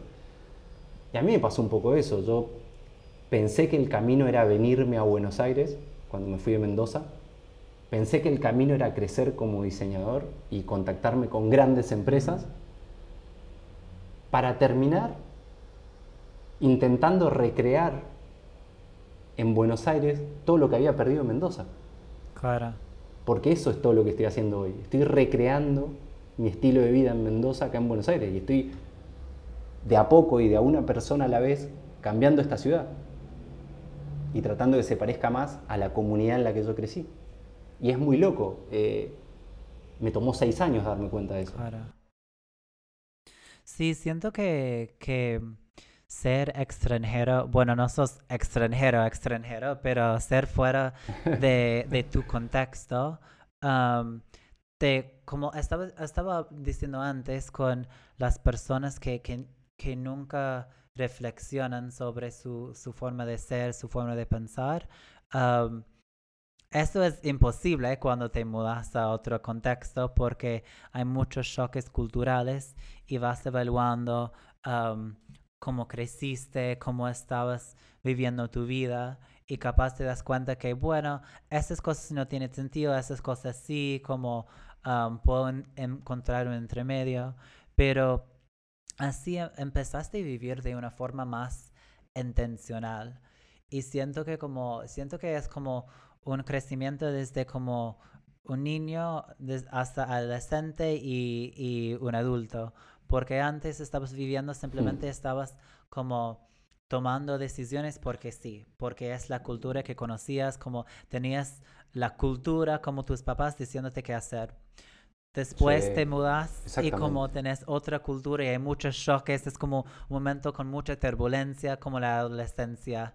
Y después empezaste a integrar los dos, de pensar, bueno, ¿cómo quiero vivir mi vida con más intencionalidad, con más agencia, con más perspectiva? Y que es algo genuino para mí, pero sigo adaptando al mundo. Y para mí es cuando llegas a ser adulto y en este momento es cuando llegas a no sé, vivir más auténticamente, con más vibrancia y llegaste a despertar tus sueños y, y por eso siento que como viajar está bueno, como no hace falta que viajes, pero pero es una manera de... Me gusta el ejemplo de viajar porque es, es, algo proactivo que puedes hacer para que pase eso. Porque, no sé, no recomiendo que como que te rompís, no sé, tu tobillo para, para tener una revelación, como para mí no es la mejor manera de lograrlo. Um, entonces, para mí lograr es una forma linda y cómoda de Bueno, no, no siempre cómoda, pero más cómoda que, que romper tu tobillo. Así que, sí. Sí, viajar es importantísimo. Em, uno, uno, el que no vive viajando como yo, yo viajo cuando tengo tiempo libre. Puede ser un fin de semana y un viaje cortito, o puede ser una cadena de feriados y me tomo varios días seguidos eh, y lo hago en bici, siempre. Así que el hecho de que sea en bici también lo hace económico, lo cual te permite aprovechar el tiempo libre que tengas haciendo lo que te gusta. Em, pero, pero es cierto que es importante porque crea pausas y, te sacan de tu entorno natural, te llevan a otro lugar donde las cosas importantes son las que son realmente importantes, que es dónde voy a dormir hoy, qué voy a comer hoy, claro. dónde va a estar mi refugio, mi, mi, calor, dónde va a estar... Las cosas, cuando viajas, las cosas importantes son las que son realmente importantes, o por lo menos en la bici. Y, y, cuando vas a un lugar nuevo, lo importante es experimentar esa cultura. Entonces, es una revolución mental viajar. Así sea al pueblito al lado, ¿eh? no importa, ya estás en un ambiente que te es ajeno y las cosas importantes son las realmente importantes y, y es una pausa que le haces a todo lo que haces todos los días. Qué genial. Sí. No, para mí la pausa es, es crítico. Siento que ahora en pandemia, cuando cuando somos todos, estamos todos obligados de tomar una pausa de alguna forma, hay mucha gente que, que empieza de evaluar las cosas de otra forma. Y en inglés tenemos una, no, no sé cómo traducir esta metáfora, pero básicamente como si estás como corriendo todo el tiempo, no tienes tiempo de como pensar, reflexionar, de, pensar por qué estoy corriendo. El momento que empezaste de pausar, ahí puedes empezar de vivir con más intencionalidad. Entonces, me encantó lo que dijiste sobre pausar. Para mí es, es importantísimo. Y quiero volver a algo que, que, dijiste sobre viajar en bici, porque ahora estás subiendo estos episodios hermosos de tus viajes. el viernes pasado vi el primer episodio, todavía no, no llegué a ver el segundo, pero es hermoso, estás en Ushuaia, como la, la grabación es hermoso, como el camino, como el paisaje, la narración. Entonces, ¿puedes hablar un poco de, de todo, como cómo estuvo el viaje, como el proceso creativo de hacer el vídeo, porque la verdad, me encantó y estaba diciendo, sí, como el, no sé, la organización de turistas de Ushuaia no está sponsorizando eso como no tiene sentido para nada y vi que estaba sponsorizándolo, entonces como yo, dije, sí, sí, bueno, están inteligentes, así que sí, contame más del proyecto. Mira, no, nos pasó lo siguiente, eh, en esto de armar grupos de chat termino armando un grupo orientado al bikepacking. ¿No es cierto? Específicamente de toda la gente de Argentina, agarro a los que hacen ultradistancia, los que pedalean un montón y digo, che, ¿qué pasa si hacemos un grupito de personas que nos guste mucho las distancias largas, las exigencias duras, y entre todos empezamos a pensar una serie de actividades. ¿Y qué pasó? Estábamos todos muy lejos uno de otro, o sea, gente de Corrientes, Córdoba, Mendoza, Ushuaia, ni hablar, Neuquén, Salta, estamos todos muy dispersados. Hasta que uno de ese grupo de WhatsApp dijo, ¿por qué no se vienen para Ushuaia? Lo más lejos de todo. Sí, ¿y sabes qué pasó, Mish? Estábamos en cuarentena y no teníamos nada que hacer. Mm. Y no hay nada más lindo, viste que yo te lo dije en un momento, que tener la zanahoria delante, tener algo en la mm. cabeza. dijimos, sí, dale, empecemos a planificarlo. ¿Cómo sería? Mm. Y ahí empezamos a ver mapas, a leer libros, a recopilar experiencias que personas, de personas que estuvieron allá, que están los reportes online, a ver videos de viaje, a empezar a pensar cómo iba a ser el equipo que íbamos a necesitar específicamente para esas necesidades que iba a plantear ese terreno y ese clima. Y empezamos, no sabes, nos, nos empezamos a motivar el uno al otro. Y empezamos a armar un grupo que no paraba, no paraba. Eh, desde que arrancó ese grupo hasta ahora, es el grupo con el que más hablo todos los días de mi vida. Wow. Es impresionante. El día que no hablas en ese grupo, somos nueve personas. El día que no hablas, hay más de 500 mensajes. Estamos hipermotivados desde hace más de un año. Wow. Y todo el tiempo estamos viendo cosas, todo el tiempo estamos comparando videos, todo el tiempo. Y nos, nos- ¿sabes qué pasó? Nos, nos, nos- nos salvó la vida en la cuarentena ese grupo. Wow. Porque planificar un viaje entre amigos y para hacer lo que te gusta, a nosotros en cuarentena era lo mejor que nos podía llegar a pasar. Sí. Así que planificamos el viaje, nos ilusionamos un montón, tuvimos un año entero para armarlo. Mm, Claro. Eh, ¿Alguna vez te fuiste de vacaciones con amigos? Sí, sí, sí. Sí, calculo que sí. Es muy difícil ponerte de acuerdo con es tus amigos. muy que difícil, cada uno, sí.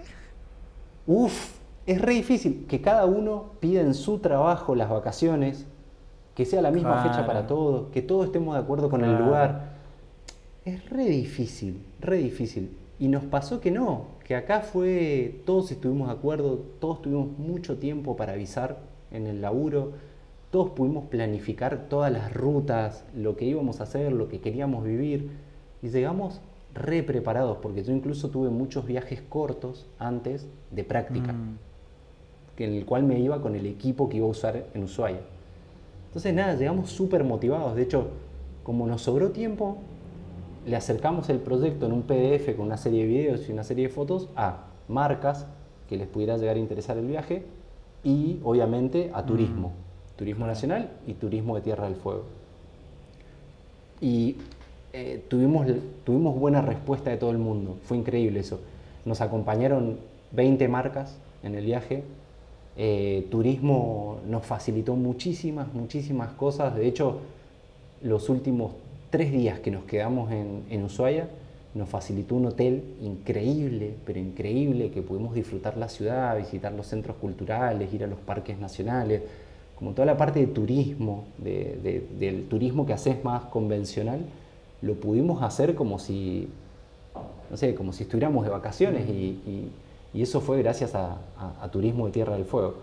Em, y fue increíble, fue para mí fue la aventura de mi vida hasta ahora, porque fue dentro de mi proyecto más grande personal, que es Argentina Gravel Bike, con un grupo de amigos que quiero un montón y haciendo lo que más me gusta hacer en el mundo, apoyado por marcas y el gobierno, entonces se dieron muchas cosas juntas que no sé si el día de mañana se van a volver a dar. Entonces los disfruté y lo disfruté un montón y para mí es la aventura de mi vida.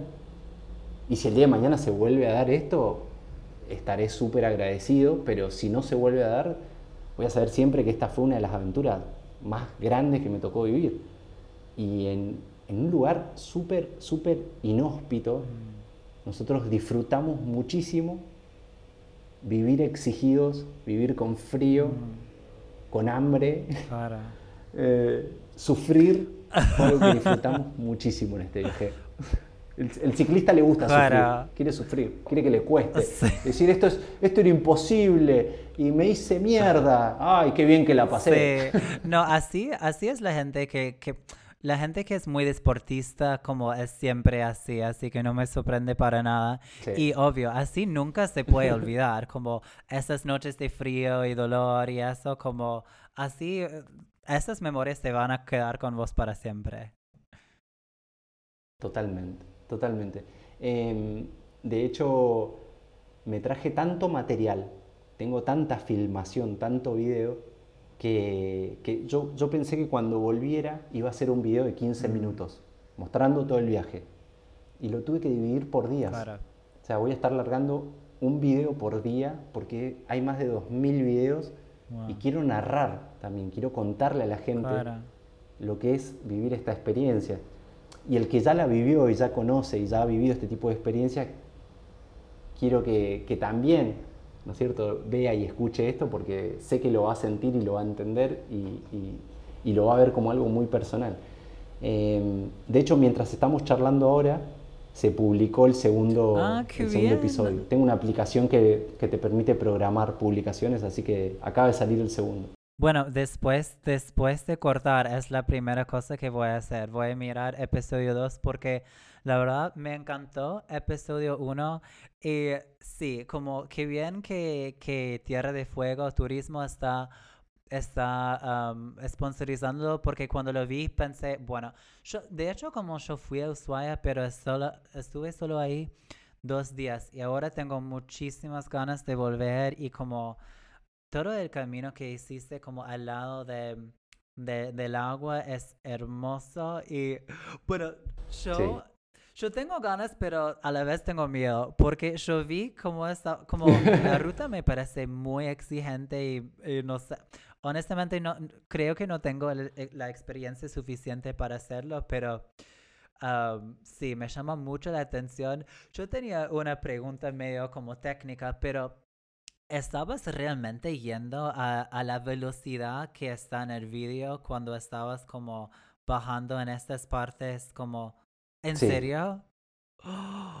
Sí, sí, hay, hay dos tipos de videos. Te vas a encontrar uno a la velocidad normal y otros que yo pongo mucho en cámara lenta porque son momentos reflectivos, son momentos donde eh, hay una reflexión, hay algo que yo estoy viviendo que está bueno mostrarlo como en cámara lenta.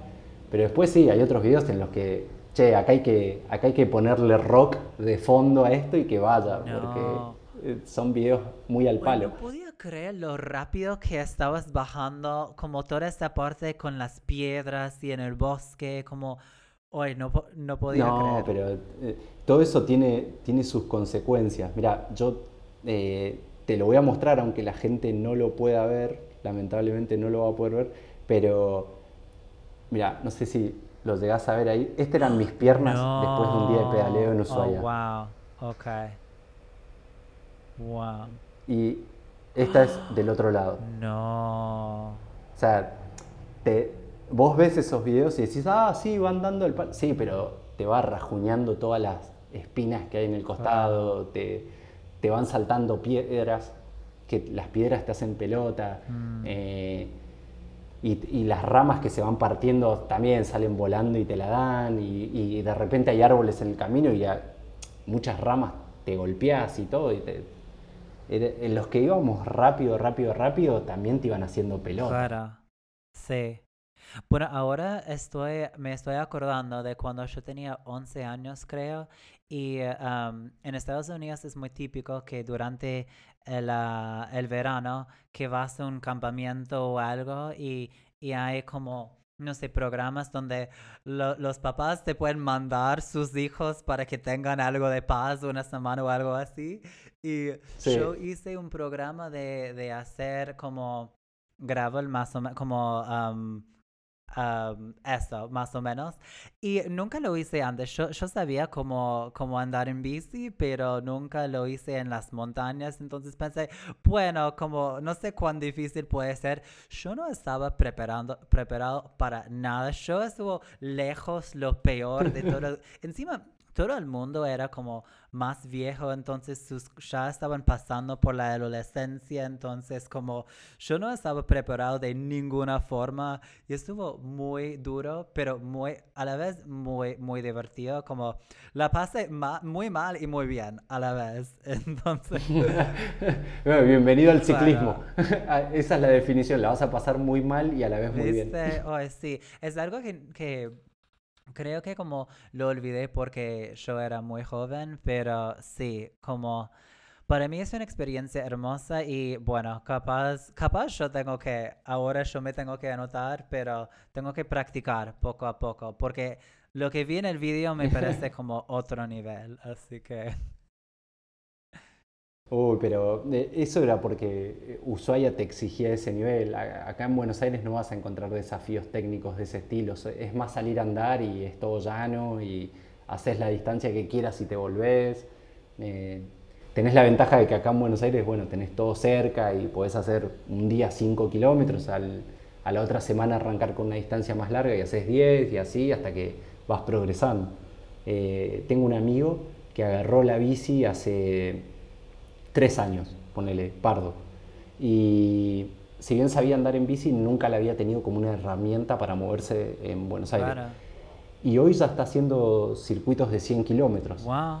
Y cuando arrancó, iba y volvía al trabajo, o sea, hacía 5 kilómetros.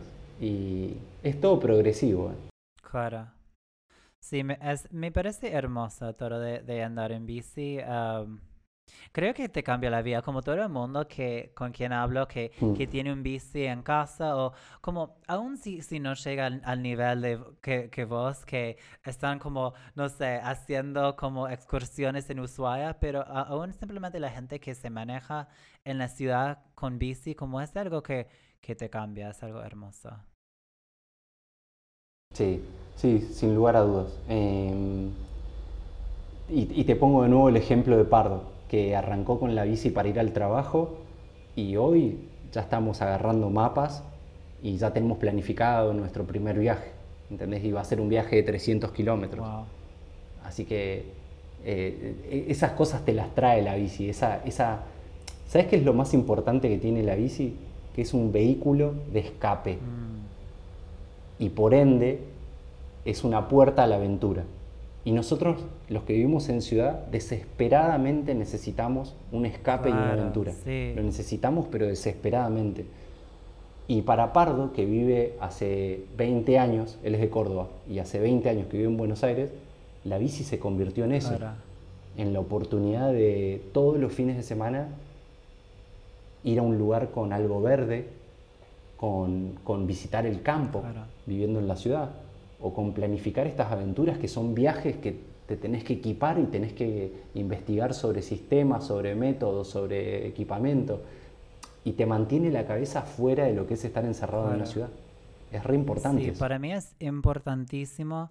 Ahora siento que, por un lado, siento que por ciertas personas como los libros pueden hacer eso, como te, te puede transportar de alguna forma. Para mí, como a veces mis proyectos creativos hacen eso, pero siento que algo importante de, de tener algo táctil y algo físico y, y de conectarte con, de sacarte de tu cabeza, aún de tus emociones y de simplemente como, porque si estás haciendo algo creativo o, o estás leyendo como es algo lindo y hermoso y estás siendo presente, pero siento que necesitamos contacto con la naturaleza y la verdad como lo que sentí que sufrí más con este año es que por más que Buenos Aires tiene mucho verde y para mí es una ciudad hermosa que tiene como parques y, y jardines que son muy muy lindas, siento que algo que falté es como ir a un bosque ir a un lago, como ir a una monta- montaña y sacarme de la locura de, del concreto y, y la ciudad. Y para mí um, Claro. es muy importante. Um, me hace pensar, ¿viste, en algún momento viste la película Pirates del Caribe? Sí, Bueno, no Sí, sé si te acordaste de eso, pero el personaje de, de Johnny Depp está en el, el, barque, ah, el barco y dice como, ¿sabes lo que es un barco? No es un... Hoy no sé cómo decir estas cosas en, en castellano, pero no es como la madera y todas las, co- las cosas físicas de que consiste. Eso es lo que requiere un barco para, para moverse. Pero la esencia de un barco, lo que realmente es ah, como el alma de un barco, es la libertad. Y siento que es lo que decís Sí. con, con la bicicleta. La bici es eso, la, la bici es libertad. Eh, mira, hace poco lo charlaba con mi novia que a, a mi novia no le deja asombrar el hecho de que toda tu casa entre en la bici cuando estás de viaje. Porque toda tu casa va en la bici, va, va tu cocina entera, va tu refugio, va tu cama, va tu ropa, va tus utensilios, van tu, tu batería para cargar tu celular y, y, o sea, todo tu sistema eléctrico va dentro de la bici, todo está en la bici. Y, mm, y la bici no tiene límites. Si vos planificás un viaje en un auto, la realidad es que las cosas que nosotros hicimos en Ushuaia no las puedes hacer en auto, porque no vas a tener donde cargar nafta a los lugares donde fuimos. Y no vas a tener un mecánico en caso de que necesites un repuesto o algo así. Y, a mí la bici en el viaje se me rompió, ¿eh? No es que la bici anduvo bien todo el camino. No, se me rompió, pero lo solucioné yo. Con los repuestos que tenía y con las cosas que seguí. Y el viaje siguió. Y el, el vehículo, o sea, el motor de la bici soy yo. Entonces no tiene limitaciones en cuanto a combustible. Pues yo sigo vivo y estoy acá respirando. Claro. Y pedalear, puedo pedalear todo el día si quiero. Porque, mm, no sé, la, la bici es el medio de movilidad más eficiente del mundo. Mm. Si vos medís la energía que consume por el movimiento que crea, mm. es el sistema de movimiento y de transporte más eficiente del mundo. Y es impresionante las cosas que puedes hacer arriba de una bici y lo poco que te requiere. Mm. Es más un estado mental moverte en bici que, físico. ¿eh? Hay, hay, mira, yo soy amigo de un cartero en Mendoza, un, señor que reparte cartas, que pesa 130 kilos, o sea, es enorme, tiene una panza enorme y, el tipo reparte cartas en una bicicleta del correo. Y ese tipo hace más de 100 kilómetros de bici por día. Y no tiene un estado físico envidiable, ¿eh? no, tiene un buen estado de físico, de hecho. Mm. Eh, porque come como un animal, come asado, come mucha carne, come con mucho condimento, no le gusta la verdura, no le gusta la fruta, no come queso, eh, se alimenta mal, dice el señor. Entonces, y toma mucha birra, le encanta la cerveza y el vino. Entonces, eh, te diría que es más mental que físico mm. la bicicleta. Y, y si vos no tenés un límite en cuanto a lo que podés andar en bicicleta por día, si vos te sentís cómodo arriba de la bici y te gusta hacerlo y lo vas disfrutando, lo más probable es que ni te des cuenta que hiciste, no sé, 100, 200 mm. kilómetros. Es, es 100% mental. Qué lindo. eso me encantó. Es, algo que nunca lo pensé porque um, como no tengo mi bici conmigo, está con mis papás muy, muy lejos, pero Sí, es, es verdad, como no tiene como los mismos límites, como no requiere vos sos tu propio motor, como, como es algo que realmente que como, como decís, te va libertad y como siento cuando uno siento que como algo que me pasó cuando estaba viajando y me parece que como te pasa cuando andas en bici es que como no te das cuenta de lo capaz que, que sos hasta que como te lanzas en una situación que no estabas esperando, o la vida te lanza en una situación que no estabas esperando y como necesitas resolverlo sí o sí, porque si no, como vas a morir o algo, y, y lo logras y te das cuenta, wow, yo soy mucho más capaz que yo pensé, como yo tengo como no sé, como muchas posibilidades dentro de mí que no exploré y, y la, la, bici es como una herramienta que te puede ayudar a, a, descubrir eso en vos y e, es hermoso. Sí, sí, de hecho, ponete a pensar, eh, uno le da mucha forma a lo que uno es, a lo que uno se comporta, a las costumbres que uno tiene según el lugar en el que vive. Y acá tenés colectivo, subte, la posibilidad de tomarte un taxi, la posibilidad de tomarte un remis, la posibilidad de llamar un Uber. No sé, hay un millón de cosas. Entonces la gente por ahí ni siquiera tiene la, no lo tiene en el parámetro de posibilidades el decir, no, pará, voy en bici. Y se limitan. Se limitan un montón, ¿eh? porque empiezan a aparecer estas cosas que la gente dice, no, no voy en bici a tal lugar porque seguro voy a llegar todo transpirado. No sé, yo me he acostumbrado a andar en bici. O el cartero de Mendoza, que pesa 130 kilos, que no se le mueve un pelo por hacer 100 kilómetros, se ha acostumbrado a andar en bici. Y la realidad es que, no sé, la, época del año entero ese que trabajé con vos en la misma oficina, yo iba todos los días en bici, no llegaba transpirado. Sí, también hay mucho eh, viento cuando vas, andas en bici, es otra cosa. Sí, o, te terminas físicamente acostumbrando a ese ejercicio y, deja de ser un desafío en un momento, porque al, humano le pasa eso, que cuando se acostumbra a un ejercicio ya no lo está desafiando físicamente, ya no está ejercitando. Eh, y no sé, siento que la gente se, va buscando cada vez más comodidades y se aferra un poquito a las comodidades y a la vez deja de vivir. A, mí lo, más importante que me pasó en Ushuaia fue sentirme vivo. Claro. Tener frío. En algún momento pasar hambre. En algún momento resolver situaciones que eran un desafío. Claro. Esas cosas te hacen sentir vivo. Claro. ¿Entendés? No puedes vivir cómodo en el sillón de tu casa todo el tiempo. No es vida. Claro. Está bueno hacerlo una vez a la semana. Pero vos necesitas sentirte desafiado y necesitas superar esos desafíos y mantenerte motivado, mantenerte en el momento, mantenerte vivo. Sí. La bici es eso. Hoy sí, es, todo eso me encantó porque en las conversaciones que tuve, bueno, son varias cosas, pero lo que dijiste sobre la gente se limite a, a ellos mismos sin darse cuenta es algo que, que, vi mucho, aún en mi propia experiencia, porque si, si no sabes, simplemente como hay cosas que no, te das cuenta de todas las opciones que tenés. Entonces, como andar en bici puede ser un ejemplo de eso, como si ni te ocurre eso, como estás limitado por el hecho que desconoces.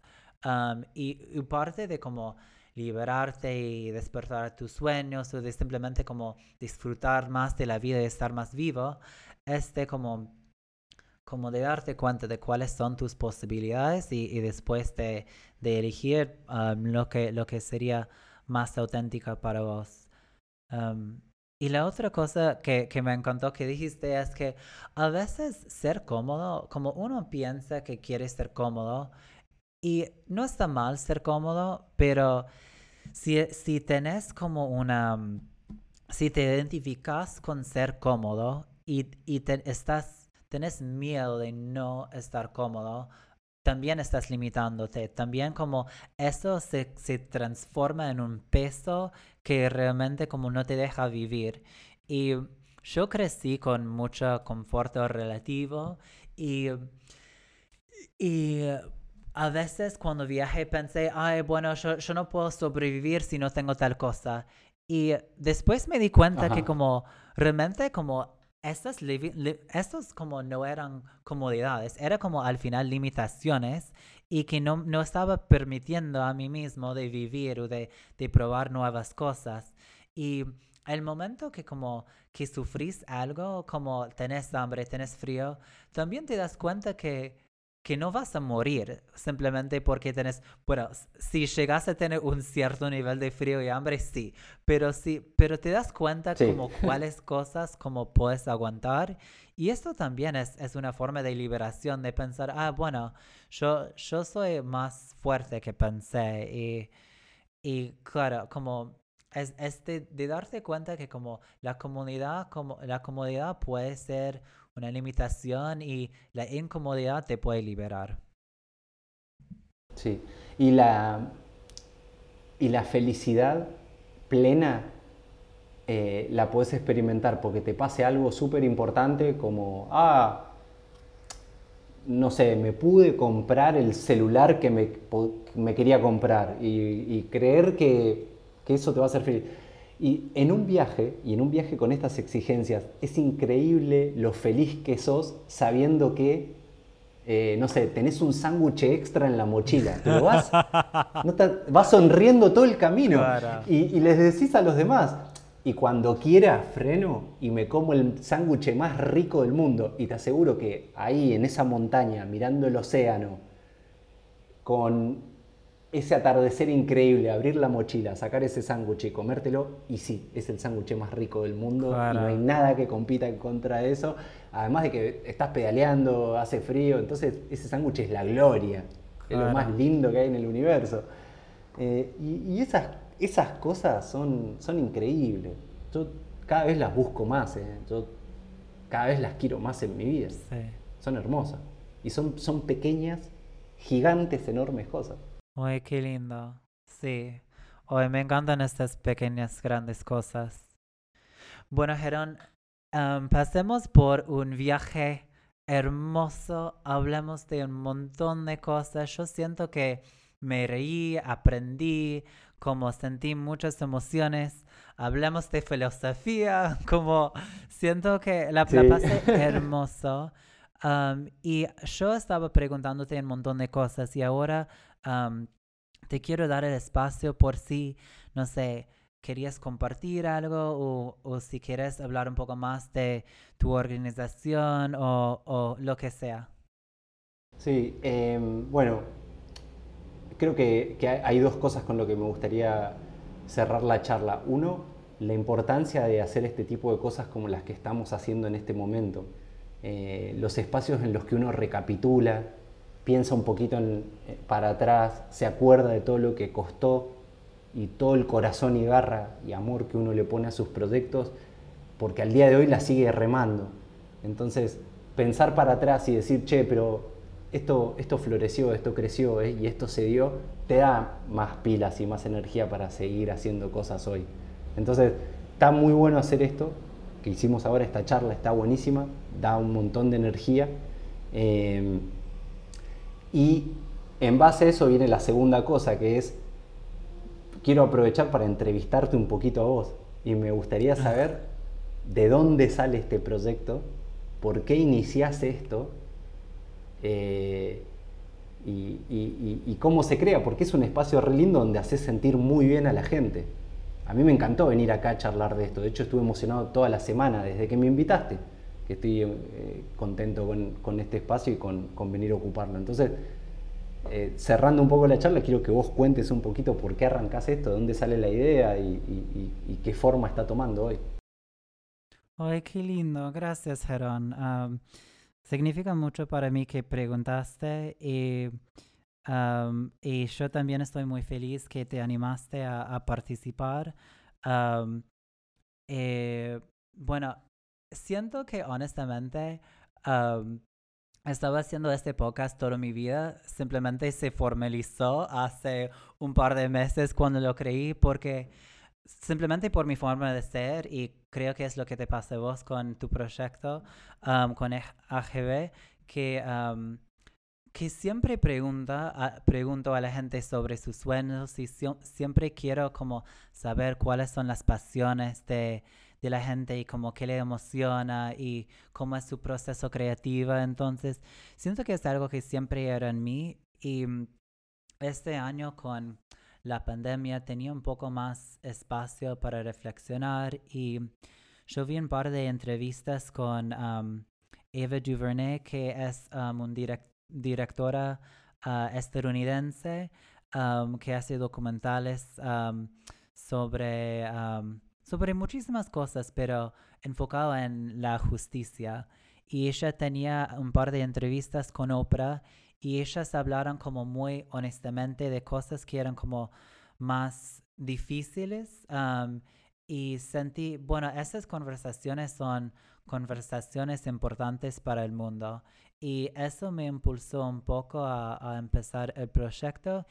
Y pero todavía como no estaba seguro que, podía hacerlo porque, bueno, yo no soy famoso, entonces pensé, bueno, no, no tengo como amigos famosos para entrevistar, entonces pensé que no podía, pero un poco como vos con, yo tengo como muchos intereses diversas y me di cuenta, ah, bueno, yo soy una persona que tiene momentos bastante extrovertidos y, y viajé, entonces conocí personas, yo tengo, no sé, hermosos amigos como Gerón que, que tienen historias lindas para compartir, entonces en ese momento a veces creo que uno no se da cuenta de la, la abundancia que ya está en su vida y simplemente como esta pausa me dio el espacio para decir, mira, vos ya tenés lo que necesitas, así que ahora es el momento así que, bueno, básicamente como ya, ya, lo, ya quería hacerlo durante mucho tiempo y,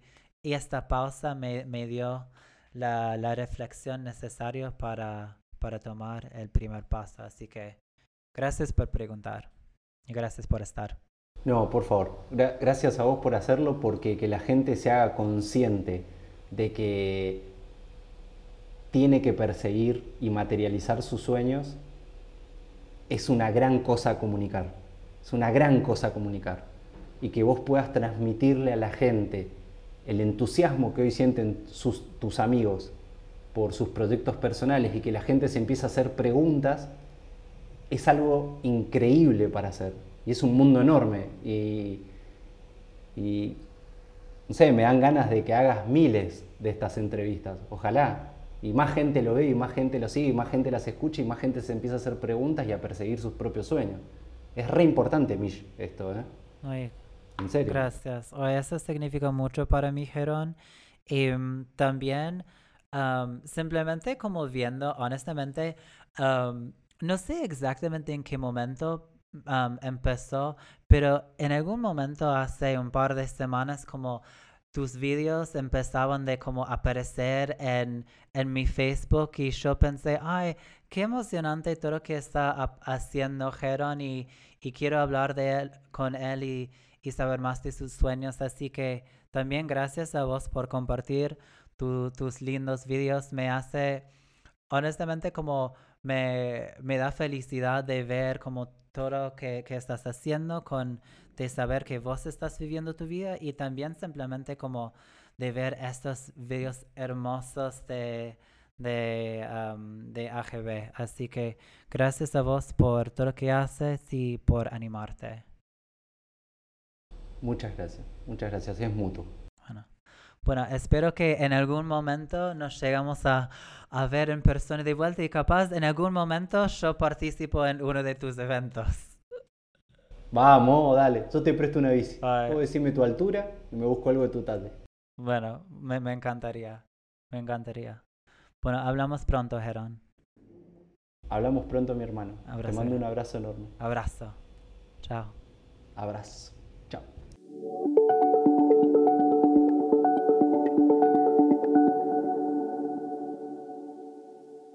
Recién hablemos con Heron Plus. La pasé hermoso y creo que se renotó.